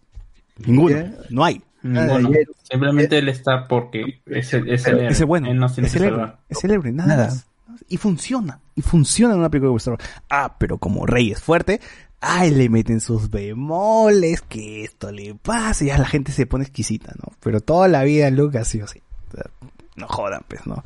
Esta vaina del Mer- Marisú, Star Wars está lleno de Marisú, weón. Toda la vida ha tenido Marisús. No, Luke es un Marisú. Luke es- destruyó la estrella de la muerte sin ningún, ningún puto entrenamiento militar, huevón. O sea, no jodas. No sé, mis este Gary es tú. Tú. Luke es tú. weón. Anakin es tú. Misma jodas. mierda, no, ya. Desde el guion, desde el, desde el segundo cero, ya era el, el elegido. Ya, ¿qué más, qué más quieres? Pero no es el weón. para, yo, para mí es fundamental de que ella, ella ha estado en Jakku sola, defendiéndose, entonces sabe Eso, manejar eso, me dice más. Eso me dice más. Esa escena donde se mecha con los que le quieren robar, me dice más que Luke, sin ningún entrenamiento, destruyendo la estrella de la muerte, usando la fuerza. Y Anakin No jodas, también, con no el jodas. piloto automático y todo eso. Anakin ganando la carrera de Potts siendo niño. No me jodas, pe, weón. No, ya, ya, ya, pe, pe, o sea, Lo había ganado antes. ya, pe, ya, pe. Ese guionazo. Guionazo, pe, weón. Ah, pero la gente se raja la vestidura. No, ¿por qué, rey? Que la puta ma-". Y por eso Star Wars de 8 es malo, ¿no? Pff, no jodas, pues Star Wars siempre ha sido así, weón. Minion, de ahí puedo hacer algo entretenido. Fernando ¿qué fue con los emoticones? Dice, no sé, Criterio Collection, mis bolas, ¿no? Dice acá. Gabriel Young eliminando mensajes, no puedo leer. Fernando Crack dice, eh, BZ, estaría a favor del público, pero la gran mayoría ni sabe que el director no es necesariamente el guionista. A mí lo que me pasa es que, por ejemplo, yo leía críticas a Roma que decían, ¿cómo es que Roma está nominado a mejor guion si no tiene guion? Que- o sea, weón, si tú crees que el guion son las palabras que dicen los actores, es que puta, nunca has agarrado un guion, ¿no? Nunca has visto cómo chucha está, cómo es un guion. O, o, o, o, por último, nunca has leído una obra de teatro. Claro, o sea, el mismo guion te dice, ¿no? El actor se cayó, miró hacia abajo, puso su, puso su mejilla izquierda y se fue. Es, ahí está el guion. No necesariamente porque dice algo, sea el guion. Fernando Crack. Hay mucha gente que no sabe lo que habla, como este podcast, pues claro. Ricardo Calle, últimamente todo el mundo quiere hacer cine para dar un mensaje y no porque realmente quiere hacer cine. Eso me fastidia algunas veces no sé, hay gente que quiere plata, pues, y si el mensaje viene incluido, bacán, ¿no? no Claro, o sea, yo, yo, yo entiendo, yo entiendo, o sea, si el, eh, el comentario va por el hecho de que quiere hacer el mensaje por encima del cine, entonces está comenzando mal, pues entonces no tienes ningún concepto de cómo tienes que dar ese mensaje y por ende tu mensaje no va a llegar. Ahí ya, ya- estás, ¿cómo se llama? Ahí ya estás, ya estás partiendo mal. Así es. Eh, BZ nos dice, además para criticar solamente el guion me pongo a reseñar libros. El cine es mucho más exacto. Exacto, hay mucha gente que dice la historia, pero la historia, si quieres la historia, léete un libro, pues, ¿no? El cine es más que la historia. Siempre he escuchado que la historia, es la clásica, ¿cómo es que esta película ha ganado el Oscar? La historia no es, no es la gran cosa, ¿no? Es que evidentemente no entendiste que el cine no es la historia, ¿no? Sin- Sino cómo te están presentando esa historia, ¿no? ¿Qué recursos tienen para presentar esa historia? O sea, Nunca el cine va a ser la mejor, no, nunca la mejor película va a ser la mejor historia, porque ¿cuál sería la mejor historia? La mejor historia sería la mejor historia, mejor, la mejor contada sería, no la mejor historia, ¿no? Te pueden contar la historia de un huevón que perdió el brazo, se comió su brazo y luego su pierna para sobrevivir, pero quizás esa no sea la mejor historia, weón. ¿no? Eh, ¿O cómo consideras tú que es la mejor historia? Eh, Fernando Craig, exacto, el guion solo es una herramienta más. Así es. BZ, el mensaje, ta, ta que me da, me da gusto esta gente, weón. del- ta, me da gusto mis, los oyentes, weón. Los oyentes son, ta, que los quiero abrazar a todos, muchachos, son sin COVID, ¿ah? BZ, el mensaje no te lo tiene que dar, tú tienes que encontrarlo y captarlo, sí. Eh, Ricardo se olvidan del diseño de producción, vestuarios, las mezclas. Enfocarse solo en el guion limita mucho. Es cierto, weón. Así es, así es. Fernando Clack dice, claro, le dijeron de todo a Claudia por la tía asustada. Pucha, o sea, la tía asustada es una película que ahorita sí la puedo valorar bien. En su momento no lo valoro porque puta tenía que 11 años, weón. Sea malo, en sí, ¿cómo se llama? Te estás asustada, ganó cuando yo estaba postulando a la uni por primera Nica, vez. en- huevón. 2018, Yo-. Nica, ¿de verdad fue en ese año? Claro, yo recuerdo que vino, como, eh, ganó el domingo, la película ganó el domingo el, ¿cómo se llama? Eh, la- el premio y vino el día lunes en el examen de cultura general. No ganó En nada, actualidad, pero ¿no? no llegó a ganar nada, weón. 9000 of Sorrow. No ganó el Oscar, weón. Ganó No, no, no, el, no, el ganó, oso, el no, oso cuando oro, ganó el, eh, eh, ¿cómo se llama? El, eh, el oso de Berlín. Claro, el oso de Berlín. Ganó el oso de Berlín, pero Ajá. no ganó el... Ah, que ya estábamos en la universidad, weón. Claro, No, es el- 2018. No. No, tú has ingresado antes, creo. No, no, no, 2018 que estoy hablando, 2010. 2010. Ay, ya, entonces sí. 2010 Sí, sí, no, ya, ya- ya- 2010 ¿Ah, es, la, es la pre- Ay, Claro, claro, yo, yo- yo- tengo bien marcada esa película porque justo vino al, al día examen en mi examen de admisión. Eh, sí, 2009, 2009. Se estrenó en el... Bueno, se estrenó el 12 de marzo, pero me imagino que Canal 2 lo pasó en el 2010, ¿no? Gabriel dice, a mí la tía asustada me pareció una reverenda simpleza. No sé qué había, hacía compitiendo contra dos obras maestras como El secreto de tus ojos de la campanela y La cinta blanca de Hanake.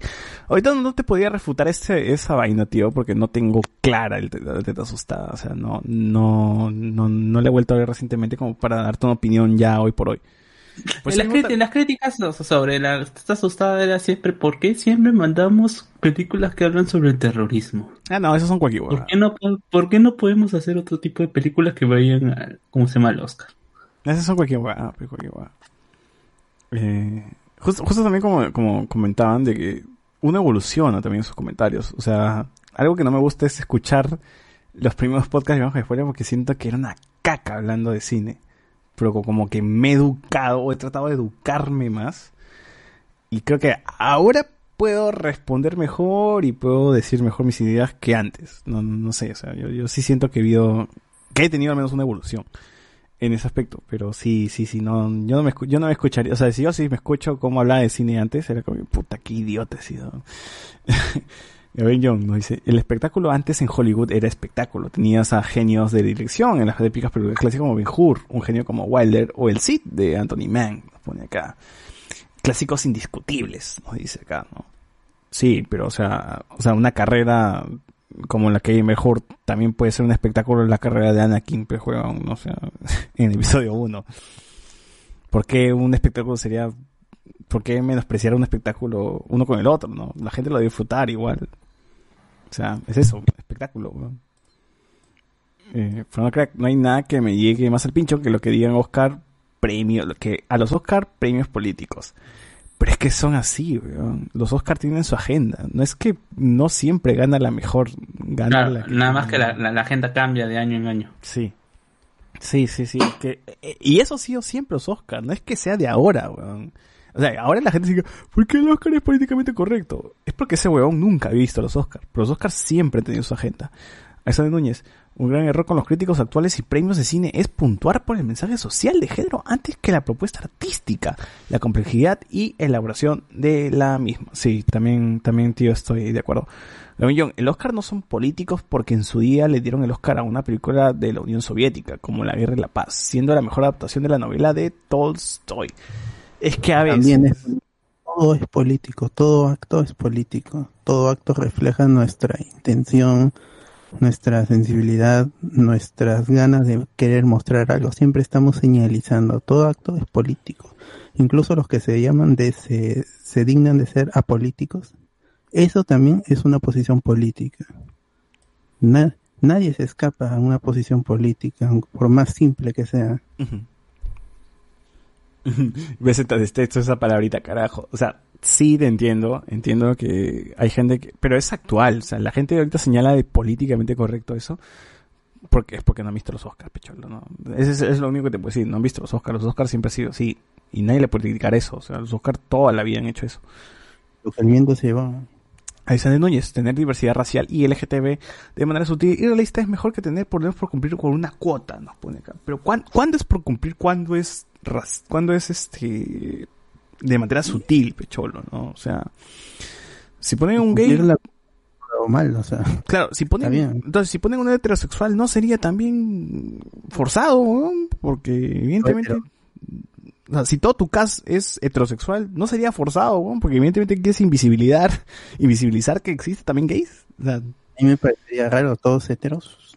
Algo, algo, hay algo malo ahí. claro, o sea, ahora mismo sale a la calle, pues, weón, vas a ver uno que otro, otra persona gay, no, no creo porque, no creo que porque los pongan sea malo, O transgénero. o transgénero. Y ni, pues, y, y- y ni cuenta te das. Y ni cuenta te das. Y ni cuenta si te enamoras, weón, así que no pasa nada. Fernando Crack, Alexander, ¿cuándo se ha premiado eso? ¿Qué cosa, weón? No, no. Ya, ya nos perdimos ya.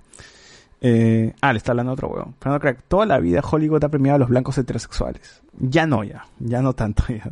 Ahora son los blancos homosexuales. Los negros homosexuales también.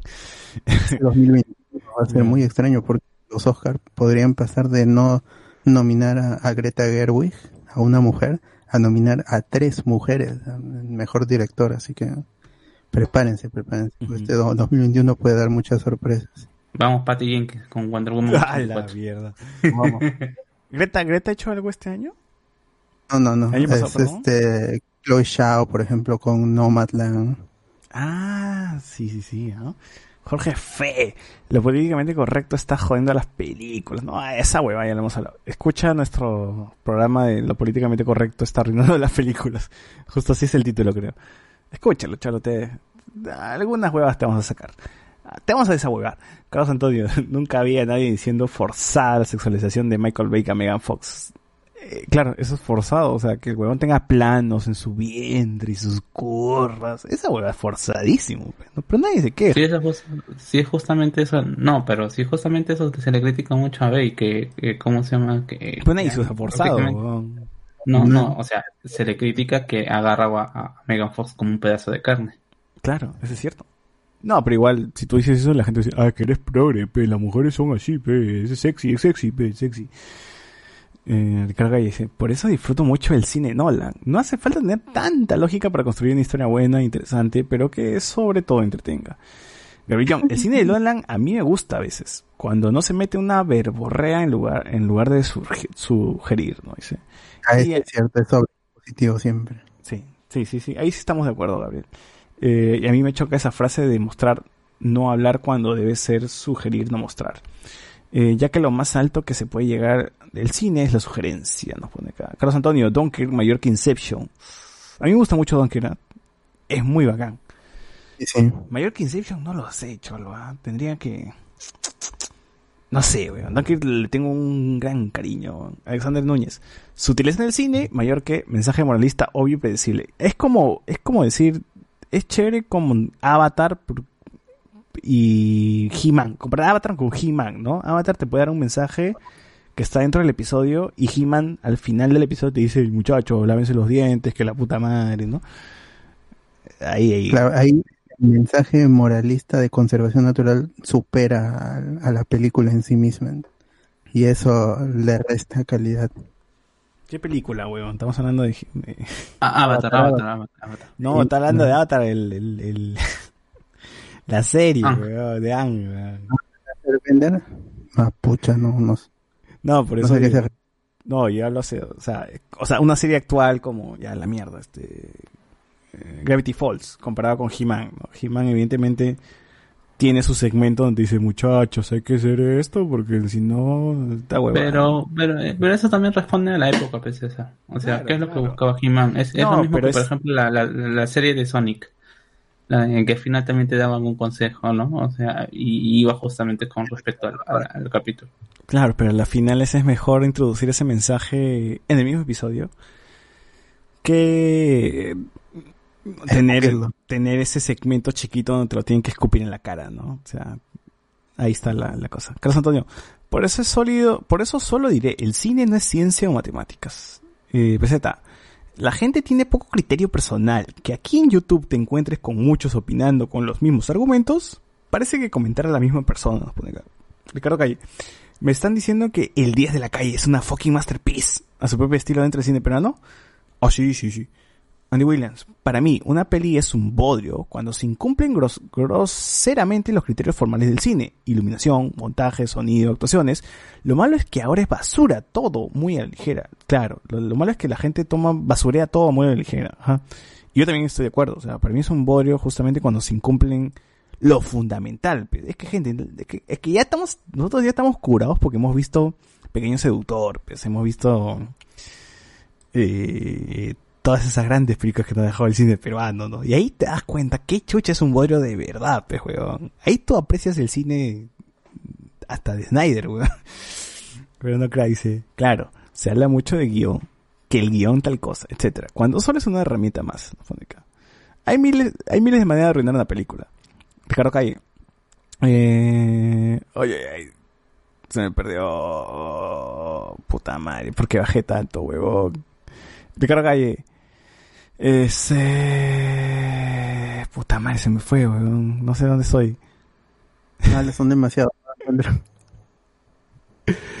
La gente ha escrito un pincho, weón. Ya no sé dónde voy, weón. A la mierda, sí, sí. He escrito, escrito- un montón.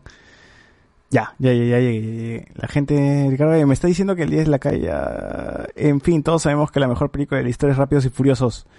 Carlos Antonio, puta, no hay nada más hermoso que ver una película vista hace años que no me gustó y verla hoy en día y que me encante. El nivel de apreciación cambia, así es.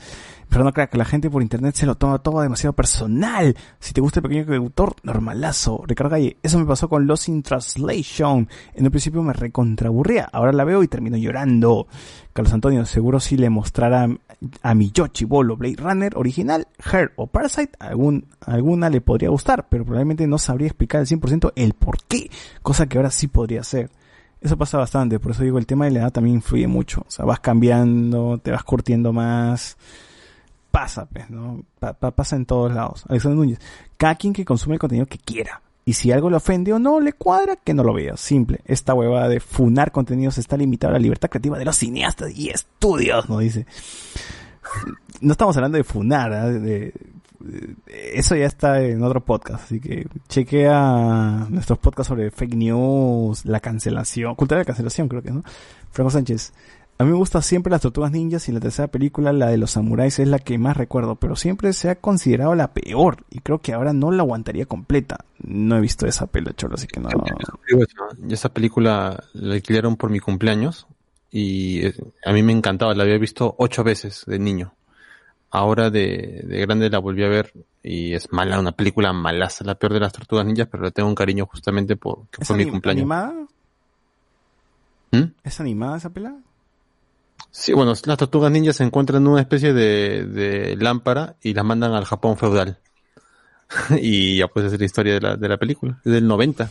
Eh, Es un intento de hacer esta, esta, este, adaptar este juego de Turtles in the Time de la Super Nintendo. Ah, Ya, sí, sí, sí, me acuerdo. Eh, Pero es más tela. Es, fue un intento. O sea, el juego, el juego está en- es- estuvo en- en- en el pico, así que dijeron, vamos a hacer una película sobre esto. Pero no les alcanzó para, para todo. Pues. Se fueron a Japón nomás. Carlos Antonio, crecer para mí fue ver una de las películas de Pokémon años después y ver que no eran las obras maestras que recordaba de niño. Eh, Yo considero que Mewtwo todavía se, con, se está, se, se mantiene bien. ¿Mm? La versión original japonesa Sí. con el, pre- con Sí, el sí, sí, sí. prólogo Esa es. es, es muy buena. Le- levanta mucho la película y refuerza el, el mensaje al final. Sí, yo, yo Pero- también considero que es la mejor. De ahí las otras películas hasta... Hasta Lugia, hasta Lugia como que le podría sacar ahí un peñisquito de, de, buen- buenos valores, ¿ah? es redonda. De allí van, se vuelven eventos, eventos. Y es hasta Yo te elijo, que también es un evento por el aniversario, pero al ser nueva continuidad, es una película redonda. La siguiente, la del Power of Us, esa me parece hasta ahora, sin haber visto Coco, la mejor película de Pokémon a, a nivel de historia, me parece que es redonda.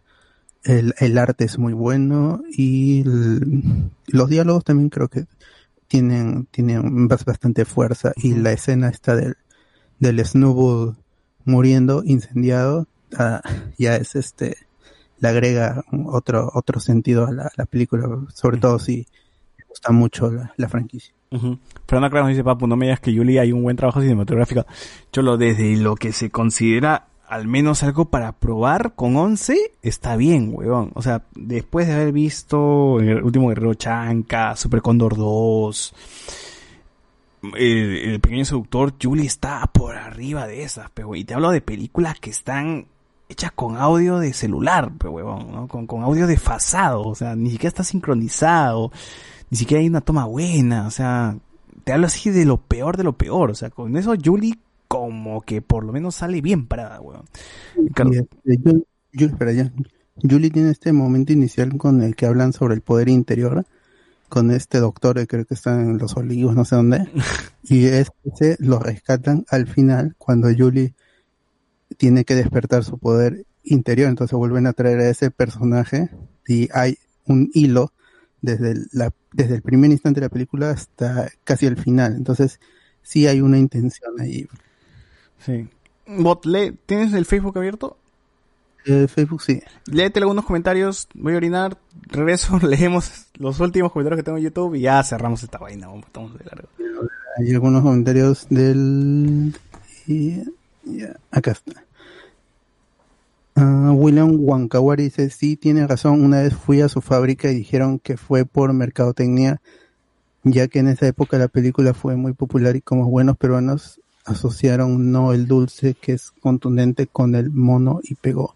Supongo que se refiere a King al King Kong para comer y King Kong, el personaje de el Kaiju. Ricardo dice, puta, pero esos visuales son para verse en el cine y no en torrent. Digo, streaming. Ah, ya, está bien, está bien. Pero lamentablemente pues aquí en Perú no están los cines abiertos, así que si queremos ver Godzilla versus Kong o cualquier otra película de superhéroe que venga en el futuro próximo, vamos a tener que verla en nuestro televisor de 21 pulgadas o en tu laptop de 15 pulgadas. ¿Qué se puede hacer? Jonathan Bernal, Guti y Advíncula se bajan a espadazos a Godzilla. Muchas ¿qué, qué, clase de espadazos? pues, ya? William Wankawari dicen por ahí que eso de las mariposas en el Doctor Strange. a ver, dicen por ahí que eso de las mariposas en el Doctor Strange que suele mostrarse así. No lo entendí. Miguel Villalda, la cigüeña es Mephisto, por eso no le afectaba los hechizos de Wanda. Cerrado. Ahí está una La teoría. cigüeña ser una alegoría de- del bebé, pues, ¿no? La cigüeña trae el bebé. Ricardo dice, esa actitud de Wanda media psicótica después de votarla fue lo máximo. Sí, está bien, pero la, ha mejorado mucho Elizabeth Olsen a nivel de actuación.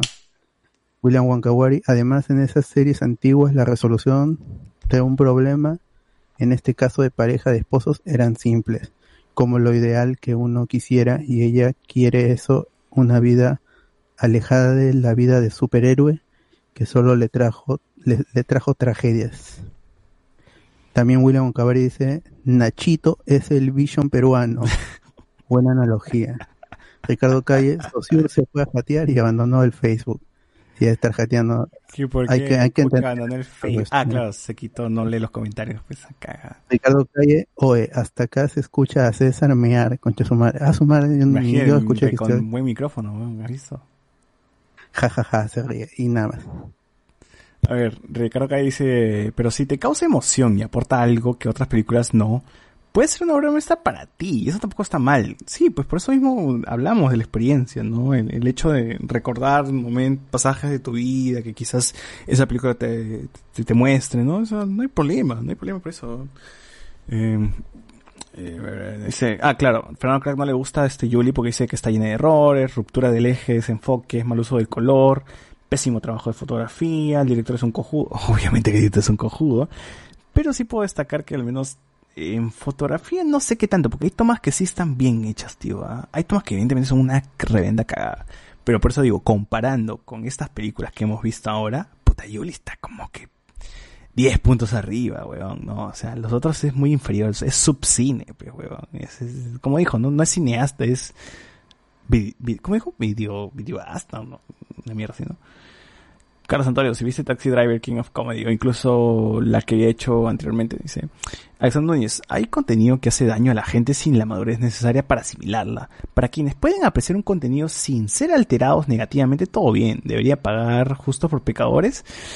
Pero no sé qué, qué hablas, tío, o sea, no entiendo el tema de que por qué pagarían justo por pecadores, o sea, el cine es, hay cine que incomoda y no necesariamente debería ser malo eso, o sea, es un cine que te hace reflexionar, No se, no se sepulta un, una película porque justamente trata un tema espinoso. Al contrario, se saca lo mejor, ¿no? Mm. Cerolas se tiene toda la razón, Star Wars como todo es mala, una saga que tiene la mitad de las películas con fallas y mal guion, pero no importa, son libres de compararse con sus muñequitos, como los muñequitos que tengo, evidentemente. los Antonio Phoenix, no te sorprende Joker. Pero no creo que apenas tiene algún conocimiento sobre encuadre. Creo que la Pantera Rosa tiene un huevo de errores y la sigo disfrutando como la primera vez, firme. ¿Cuál, la película o la serie, weón? Imagino, ¿no?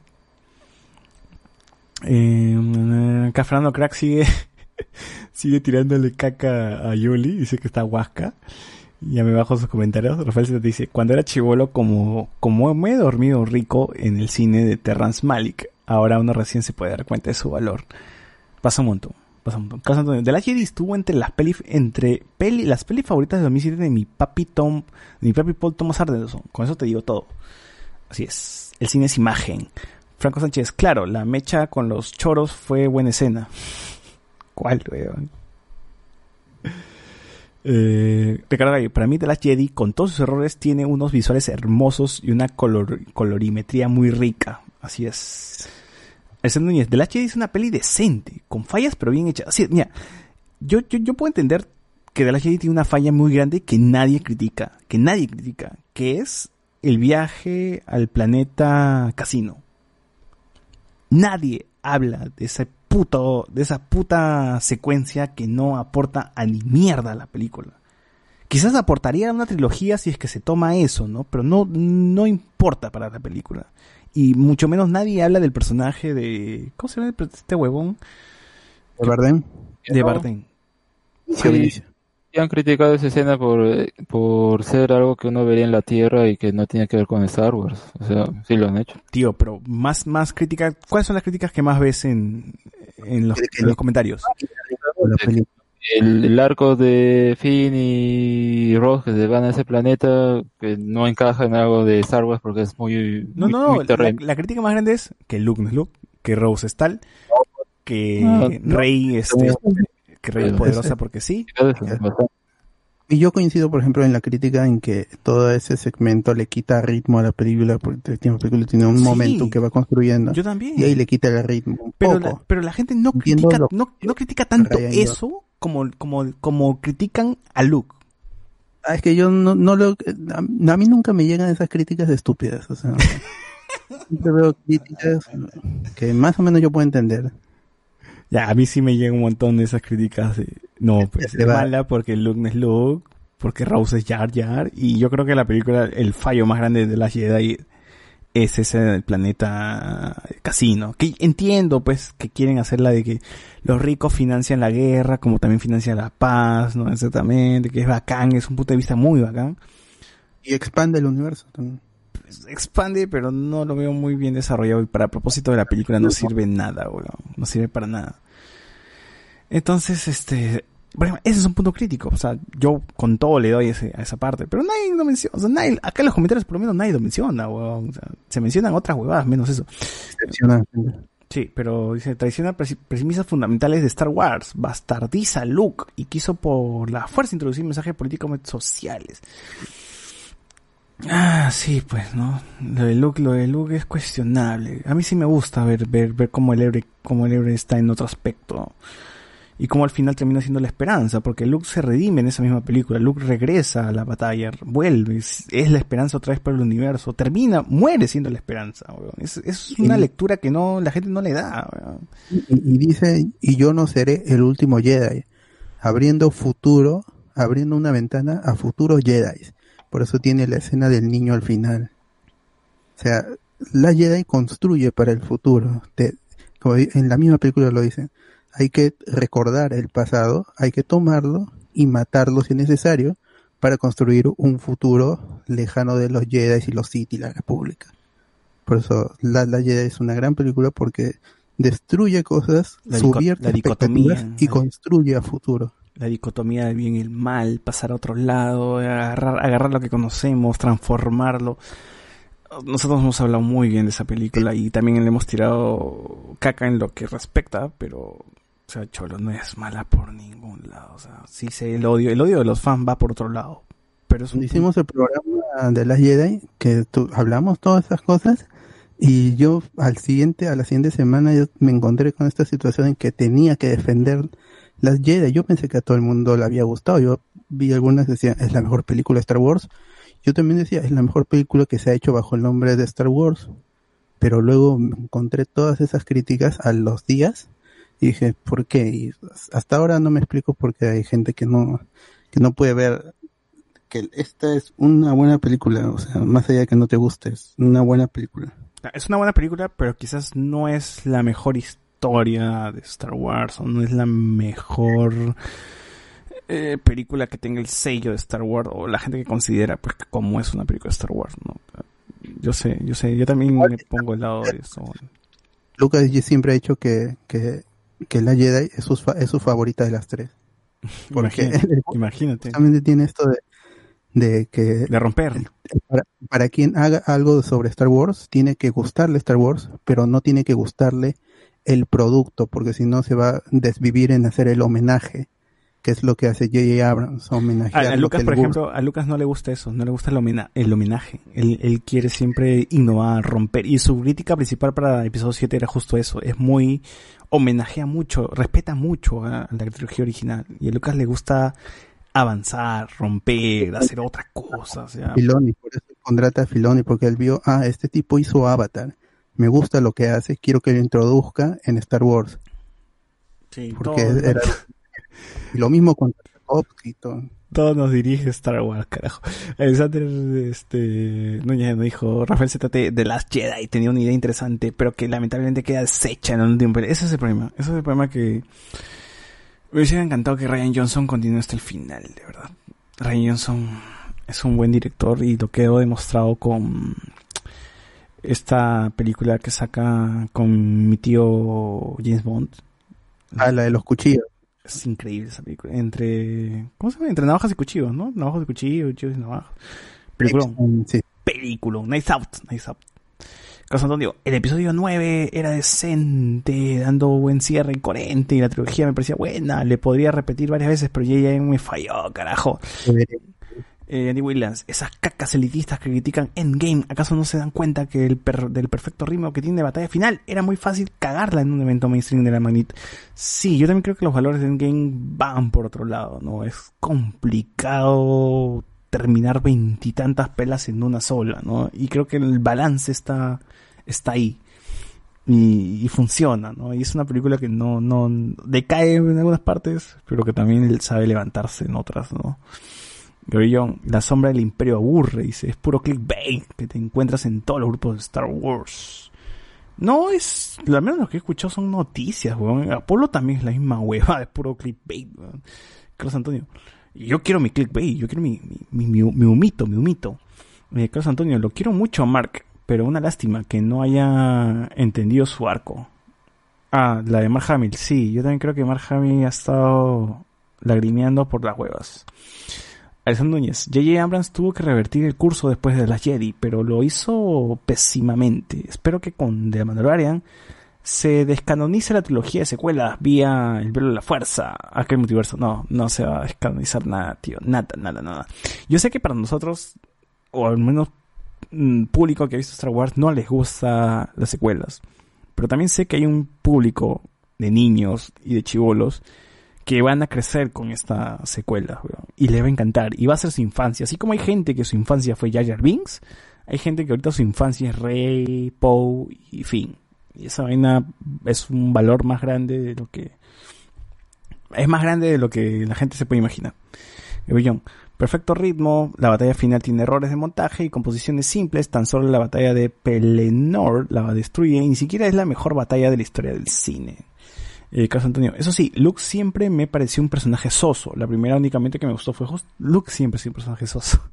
Luke siempre es, el personaje, es, es, es, es la esperanza hecha humana, es, es el monachón, el bueno, el, el personaje no, no, hay- no tiene otra, no tiene nada más, es el bueno y ya.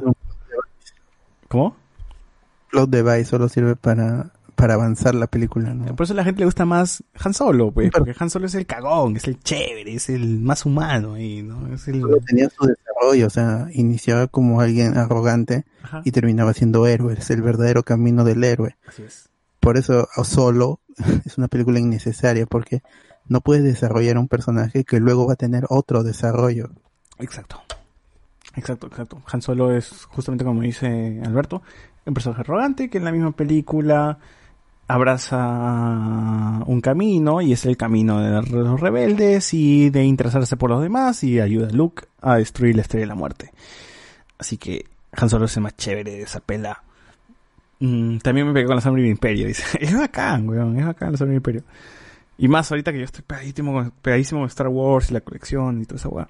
Gabriel Young, eh, Ryan Johnson quiso hacer un look crepuscular, pero él no tiene el pulso de dirección para crear personajes de ese tipo de, de dejar Scorsese o Eastwood. No sé, no sé, no sé, no sé, tío. A mí me gusta mucho el look de, de episodio 8. Me gusta que sea el look que reniega, el look que se queja. Ah, No es que no necesitas... Ese es el problema, que pensamos mucho en el pasado y en el bagaje de Star Wars, que no nos deja ver lo nuevo, no, no, no nos deja centrarnos en, en, lo que tenemos ahora, ¿no? O sea, yo no me quejo del look que reniega de la fuerza. Es más, me parece chévere, me parece una evolución coherente, weón, de alguien que toda la vida ha visto esta dicotomía de bien y mal y no ha llevado a ningún lado. Entonces, ¿qué haces? Destruyes pues esta huevada, ¿no? Que nadie más, nadie más se ha entrenado por la fuerza. A la mierda la fuerza, weón. Si la fuerza va a traer caos, que nadie lo tenga, weón. Alexander Núñez. El éxito de Mandalorian es nuestra, es muestra de que seguir las premisas originales y esenciales y expandidos universos sin demoler las bases de lo que eso debe de ser con la trilogía de secuelas.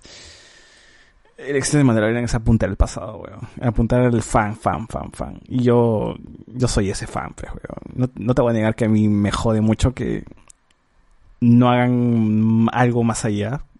Pero no te, no te puedo negar que también me enamora mucho que respeten el pasado. BZ, claro que descanonicen la última actuación de Carrie Fisher y el regreso de Harrison Ford a una franquicia que no le encantaban. Ya estamos grandes, ¿no? Claro. Young, lo único que me gusta del episodio 8 es Williams, el tercer mejor score de toda la saga, mucho mejor que episodio 3, mantén, pero, pero lo digo. A mí también me gusta mucho el score de la nueva trilogía. Me gusta la canción de Rey, la canción de La Resistencia y por ahí creo que tengo una canción más favorita. En fin. Gaviñón, Gaby Mesa es pésima. Según ella estudió cine, pero ninguna vez le voy a mencionar algo de la historia del cine o si el director tiene referencia a otra época del cine. Dice. Eh, ya terminó. Gaviñón dice, también hablaba en el aspecto nacional. Obviamente existe un abismo de diferencia entre Cinesmero y Bedoya, o Chacho León, ya que el nivel de bagaje cinematográfico se ven en los argumentos. Pero que también, ¿qué tanto importa eso, weón? O sea, ¿te importa mucho que la persona que dé una crítica haya visto mucho cine? ¿Es importante eso? ¿Tú lo consideras importante, bot? Es más las críticas que ha dado, o sea, si ha dado 30 críticas y ha visto 50 películas, yo veo las, las 30 críticas y si me convencen, ya pues me considero un crítico válido. Bedoya ah, seguramente ha visto mil películas y ha hecho 700 reseñas. No voy a ver 700 reseñas porque no, no simplemente es imposible ahorita acceder. Entonces veo las últimas y veo que Bedoya ya es, está mayor, tiene criterio, pero no sé, son diferentes estilos, pues porque el, el, el Barbas es joven, simplemente por eso está, cer está más cercano a nosotros y tiene otro, otra manera de hacer un, una reseña. El bagaje, el bagaje más allá de cuántas haber visto, de cuántas películas ha visto y de cuántas películas ha reseñado y qué tipo de películas reseña. El Barbas ha reseñado el, este, las películas, películas peruanas que hemos visto nosotros, el, el pequeño seductor, todas esas películas, él las ha reseñado. ¿Y qué tanto, cambio, qué tanto soportas Bedoya películas no sé si absurdas también? Son No. diferentes. No, pero también es, ¿qué tanto soportas el cine absurdo, no? Porque hay mucho cine absurdo que hay gente que le incomoda, dice, ¿por qué ese es tan absurdo que la puta? Pero, o sea, que sea absurdo no lo hace malo, pues, ¿no? Hay, el, el- el cine evoluciona, la narrativa evoluciona, no sé qué tanto, qué tanto conviene escuchar tíos que hablan de cine, no sé, quizás estamos hablando huevadas, pero ya lo dejamos a criterio de cada uno, ¿no? una, una reseña. Lo lees, y, ah, no, este tío está loco, ya. No lo vuelves a leer. Este si tío no se quieres. quedó en el pasado, ¿no? Una huevada así, ¿no? Este tío ya... Pasa, pasa, creo que pasa, creo que pasa. Carlos Santos, le recomiendo El Carbón, buen canal. El man sabe de lo que habla y sus análisis de escenas son bastante buenos. Su crítica las lleva y es potable. Beseta dice, como el doblaje latino, que por acá le hizo un favor a las precuelas Kokov Anakin. Ese es, ese es cierto, ese es muy bacán porque Anakin en latino es mejor actor que Anakin en inglés. La verdad, weón. Andy Williams, eh, la vida de un crítico es sencilla en muchos aspectos. Andy Williams, personalmente, cuando una crítica dice algo como yo lo hubiera hecho así, dejo de leer. Yo también, weón. Yo también, weón. Porque hay críticos que solo utilizan su espacio básicamente para inflar su ego.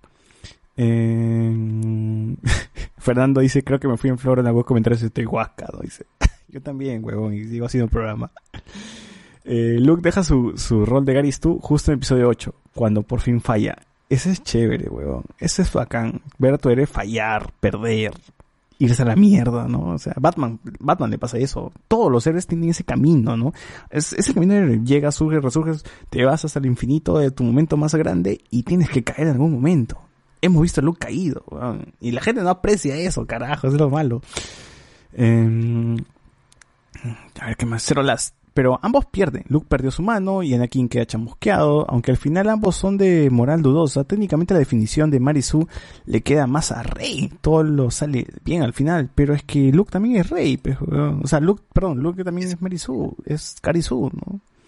Y eso es porque J.J. Abrams no supo, no, no supo construir el momento final en que Rey se vuelve Skywalker. O sea, no, no está, por e- es eso es Pero, pero, Eh, pero, pero Rey también falla. O sea, a Rey se le muere Han Solo. A Rey se le muere. Leia. A Rey pero J.J. Abrams no, no construye ninguna dualidad en el personaje, que no él ha creado un personaje básico. Ah, sí, sí, sí, sí. es No, de peor todas maneras, pero Reina es perfecta. En el episodio 8 es, Es un- secundaria. En el episodio 8 es secundaria. El principal es Luke. O sea, ¿por qué? No entiendo por qué creen que es tan Marisú, weón. En el episodio 8 Rey está con ella siempre supo que no era nadie luego al darse cuenta de que en el reflejo está solo ella o sea ves el personaje que también quiebra sus esperanzas pero al final tiene una nueva esperanza cuando rescata a todos con las piedras. O sea es- eh, por eso Ryan Johnson había estaba construyendo a una Rey que en el futuro y se convertiría en, en una especie de Luke en sus mejores momentos, pe- pero eso nunca lo vimos, ni lo veremos. Eso, eh, sí, sí, ni lo veremos. Chicos, ¿alguno usa la app de Letterboxd para ver, hacer críticas, ver futuros estrenos y hacer listas para seguirlos? Deberíamos, ¿no? Deberíamos tener Letterboxd. Box. No, Charo, síguenos nomás. Acá en los podcasts comentamos cosas chéveres y si no te gusta, pues ya lo discutiremos después y refutaremos. Gaben John. Pero ha sido la única vez que he coincidido con Aldo Mariatti y Hildebrand. A las dos películas de Claudia Llosa les pareció normalita, ¿no? Dice acá. Puta, pero Aldo Mariatti, pecholo. Ricardo Cae, sin querer, sin querer el programa de hoy se volvió un especial. Estuvo de puta madre, nos ponen acá. Sí, ya vamos a acabar, ya vamos a acabar, ya son los últimos contratos. Eh, ya se han muerto muchos viejos de la academia también. Fernando dice, a Mariategui le gusta, eh, a a Mariategui lo rosa te asustaba porque según él hacía quedar Perú como una colonia africana, nos pone acá. Claro, el huevón de mierda, nunca, nunca ha estado, nunca ha visitado el Perú. Eh, nos ponen acá, para la gente parece que ahora todo se resume en basura, obra maestra y sobrevalorado. sí, creo, siempre ha sido así, cholo. El poder de todos, la mejor peli por dos bots, nos pone acá. Ah, ese es Power of Us, ¿no? Sí, la penúltima. La penúltima. Es buena peli, es buena peli, a mí también me gustó. De Williams. Eh, podemos discernir en mucho, pero todos estamos de acuerdo en que la primera peli de los Rugrats es una obra maestra, weones. Tony, To- Tony estuvo a punto de matar a su hermano. Y, y- y la fotografía es medio oscurona, ¿no? Cuando, Al principio, cuando Tommy no, no acepta la responsabilidad. Ay, puta madre, qué profunda, qué mierda más profunda para hacer una película de bebés, coche su madre. Sí me acuerdo esa weá en el cine lloré, weón, cuando casi le mete su, su, su mierda de banana al, al, al chebolo, weón.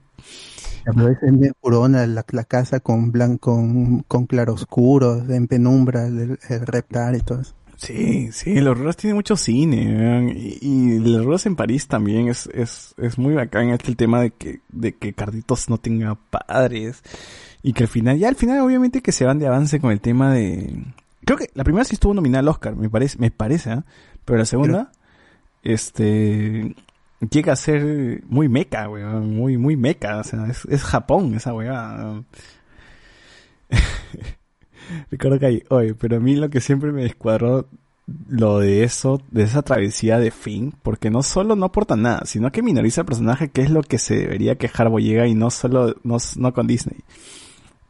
Nosotros hemos hablado bastante de- de- del camino de Finn, ¿no? Y creo que el camino de Finn es que el weón no se amarraba con ninguna facción hasta el final de, de las Jedi, donde él realmente quiere ser parte de la rebelión, ¿no? Que sí está mal desarrollada su secuencia, su historia, todo, pero al menos llega a un punto, pues, ¿no? Y Rose lo detiene. Por eso Rose también es uno de los personajes que representa la, la esperanza o, o los valores de la, de la antigua rebelión. Que es lo que se construye con Leia, ¿no? La rebelión ha renacido y todo eso. Recuerdo ahí, cuando veo The Last Jedi, siempre lo veo desde la perspectiva de entretenimiento, ma- matarse enumerando errores o virtudes, ya está de más de ese punto de película, es un película cerrado. Los principalmente, los principales errores de The Last Jedi, los principales errores que ve la gente de The Last Jedi no son de The Last Jedi, son de otras películas, ¿me entiendes? Cuando, cuando ya involucras otras películas para juzgar otra, ya ahí, ya ahí ya estás, este, cagando en tu, en tu crítica, chalo. No, no, yo, yo no, yo no me susten, yo no sustentaría otra película para cagar la siguiente, weón. Eh, Ricardo Calle, puta, ya se me fue el sueño, así que voy a ver Phantom Thread para jatear, ¿no? Dice, ah, de la mierda. Miller Romero dice, sigan, aún no acabo mi trabajo de la U, ¿no? Dice, ah, la mierda, son buenos comentarios. Ricardo Calle, ya me voy de largo haciendo mi síntesis de análisis psicológicos, así que sí. Oye, tío, tenemos un montón de gente ahorita en vivo, weón. No sé, esta gente no duerme. ¿Qué chucha, qué chucha tienen? Que no, no están jateando. Son cinco horas de podcast a la mierda. Vos, ¿tú creías que sacando las noticias iba a ser más corto, ah? Weón. Mentira. Sí, sí. Pero felizmente no, no han estado la- las noticias. Sí. Sí, sí, sí, sí. Sí, así que gente chévere, chévere por estar, a- estar escuchando el podcast. Si quieren seguir conversando, pues váyanse al Discord, pues, weón, ¿no? Ahí siempre estamos. La gente pregunta, Ahí. Alditus dice, ah, Ocho, ocho contigo. Nueve contigo. ¿cómo, cómo? Nueve personas en Facebook, digo, contigo. No, en Facebook no hay nueve, pues, pero en YouTube hay bastantes, weón. Están como 20, hay como 20, weón. Dice, dice, es que somos bien bacanos, pues. Sí, ya, gente, para cerrar el tema de... 10 minutos más, 10 minutos más y ya completamos la cuota. Puta, el programa de hoy ha estado de puta madre. Yo me he calentado, weón. Me, siento que me ha asado... He querido sacar estos argumentos de ese tiempo, porque sí, son weas que, que, que he cargado leyendo mucho rato en tomitos, pero me alegra que al menos la gente que nos escucha esté con nosotros, esté afín a nosotros, weón. No, no, no me parece nada, nada malo. Eh, ustedes, ustedes deberían ser el podcast más escuchado del Perú, concha su madre. Uf. Uf, gracias, tío. César, buena voz. Gracias, gracias. Estoy empilado, concha su madre. Nos pone Carlos Calle. Eh, gracias, gracias, weón. Sí, sí, sí. Hace, hace tiempo quería sacar este programa, de verdad, porque sí tenía mucho que decir. Por eso creo que ha durado más, porque sí. Eh, no sé, me hubiese gustado que el huevón que entra a Rotten Tomatoes esté escuchando esto, como para. A ver, pues si cambiamos la opinión de esa persona. Pero bueno. ¿Algo más que quieres decir, este Alberto, de- del tema de la crítica versus Yo lo único que tengo que hacer es que la gente sea, todo el mundo tiene que ser crítico para en cualquier, para cualquier situación, para cualquier cosa, ya sea trascendente como la situación del país o, en o sus vidas, y cosas intrascendentes como el cine, la televisión, que al final son cosas accesorias que nos divierten, nos nutren a, otros niveles, pero realmente no son tan importantes como otras cosas. Aún así, tienen, siempre tienen que ser críticos y desarrollen ese sentido, ese gusto, ese sentido crítico, vean las vean películas, lean eh, lo que sea, arte, cuadros, todo lo que sea arte, traten de sacar la intención del artista y valoren los, los, los recursos para con los que ha logrado es- esa obra,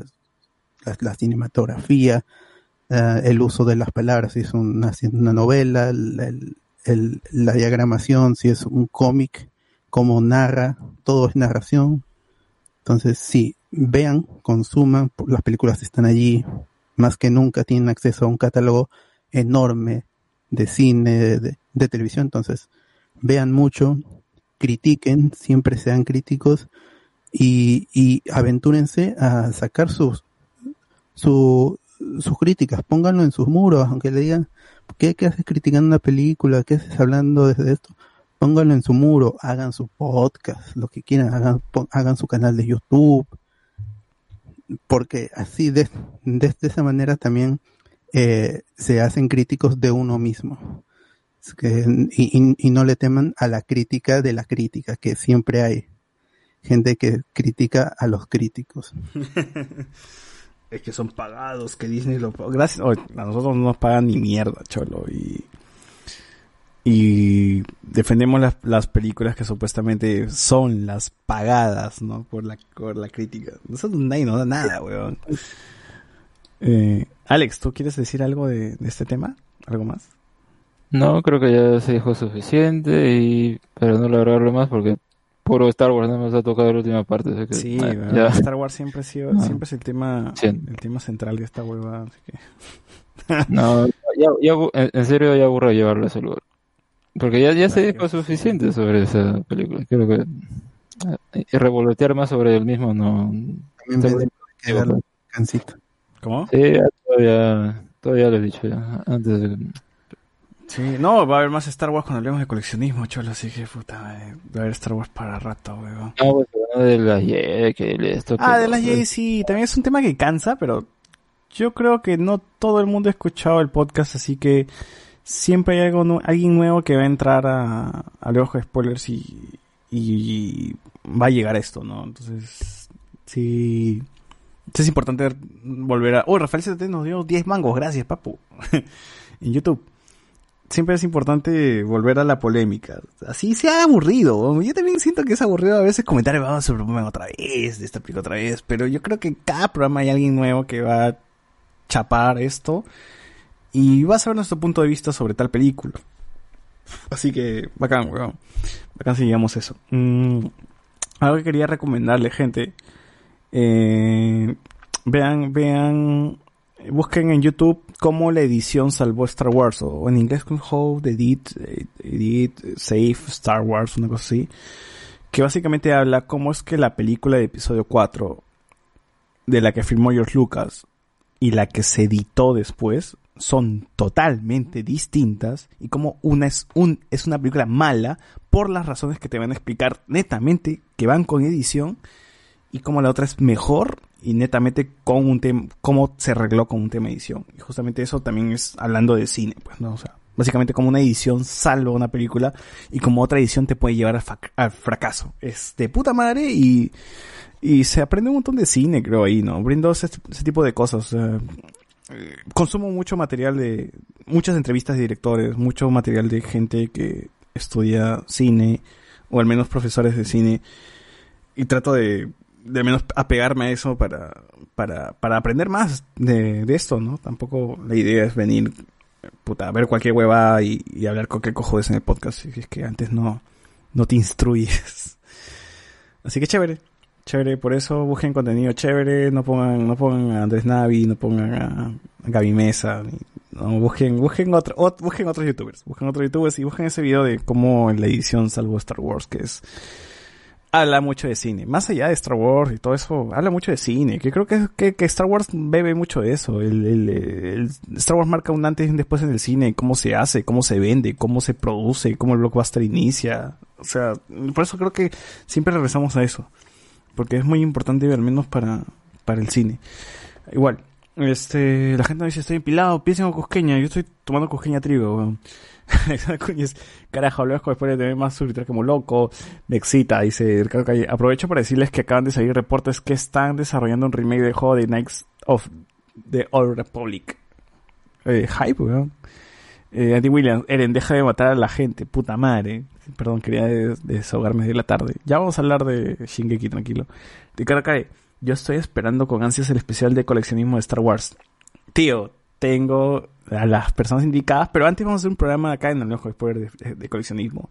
Luego quiero hacer un especial de dos, tres episodios nada más con coleccionistas puntuales, entrevistando a coleccionistas puntuales. Alessandro Núñez, no estaremos de acuerdo en varias cosas, pero es chévere argumentar alturadamente y con su respectiva joda. Aguante Yuli. ¿no? Ricardo Calle, yo humildemente tengo un Kylo Ren de Titan Heroes de Ripley. Yo tengo un Kylo Ren, una Rey, ahorita tengo un Boba Fett, un Baby Yoda, un Yoda. Eh, me faltan personajes de la precuela, creo. Ahí sí manco, pero de la trilogía original sí tengo. Eh, la crítica me vacila Sensacine. Fernando Crack, claro, en la sala de edición armas y desarmas la película. Sí, sí, sí, sí, sí. Ese es, ese es muy chévere. Eh, Ricardo Calle, he visto un ese supercut de 4 horas de Revenge of the Sith que mezcla la serie Clone Wars de episodio 3. A la mierda, no bueno. Minion, tengo unos pequeños tutoriales de apreciación cinematográfica de la puta madre Sensacine. nos pone acá. Eh, ya pues, para cerrar, tú, tú que estás acá, este, Minion, algo, algo que quieras mencionar, weón, que tú eres el único que se ha quedado aquí, weón. Cristian. Eh, yendo más allá de, de Star Wars, que es algo que no, eh, es algo que he visto mucho.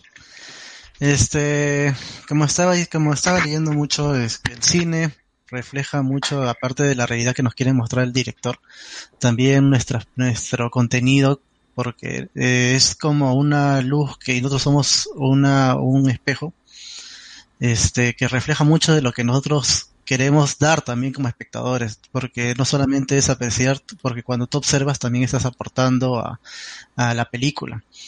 Eh, ya sea que estás viendo un blockbuster o estás viendo una película independiente. Eh, muchas veces eso refiere, por ejemplo, a el estado mental, o por ejemplo, en mi caso, yo no, yo no, para películas tipo La teta asustada, ese tipo de películas, yo no puedo ir al cine porque es, para mí es una sensación íntima, es una, una experiencia íntima que no me gusta compartirla. Eh, no, no, ella prefiere verla solo, sin que nadie me juega. O de repente con alguien que sabe apreciarlo como yo. Pero para verlo no veo en el cine, siempre. O sea, a veces, eh, ¿por qué? Porque no solamente es la cuestión de eh, películas, por ejemplo, en su momento vi como 2012, que son películas con un argumento no muy no muy chévere, pero, o sea, ver ciudades este, demoliéndose una pantalla gigante es lo máximo, pues. Y no solamente es para ver un argumento, sino también para ver un espectáculo gráfico. Sí, muy cierto, muy cierto. Suscribo, suscribo todo lo que ha dicho nuestro amigo Cristian Melgadejo. Así que, gente, muchas gracias por estar ahí. ¿Alguna recomendación que quieres dar, Bot? La única recomendación es Transformers War for Cybertron Airfries, la segunda serie de esta trilogía. Hay momentos filosóficos, momentos donde se tienen mm, tanto Megatron como Optimus Prime simplemente debatir sobre sus i- ideales y no es que se detenga la acción a su lado, está sucediendo una gran batalla Entonces vean esas dos series que están en Netflix, están separados, no es, no son dos temporadas. Y esperen la tercera que se vienen los, los Predacons. eh, Alex, tú. Bueno, para no hacerlo más largo, nada más eh, recordar las recomendaciones de Wanderers Priority. Jorimilla creo que también había dicho. Si no, bueno, ya entraré en detalle la, otra semana, pero sí, también Jorimilla. Son, son buenas series de esta temporada. Eh, yo no recomiendo nada. La verdad, no he, estado consumiendo nada más que trabajar como loco. Así que, gente, muchas gracias a todos los que han estado en este podcast titánico y largo, larguísimo. De verdad, con spoilers y a toda la gente que se ha quedado, que me sorprende que ha sido un montón, un montón, un montón de gente. Eh, a la mierda, el fandom de Star Wars, el fandom de los spoilers es otro nivel. Claro que comparto opinión, películas como Her me han destruido y no quisiera estar en un cine para eso.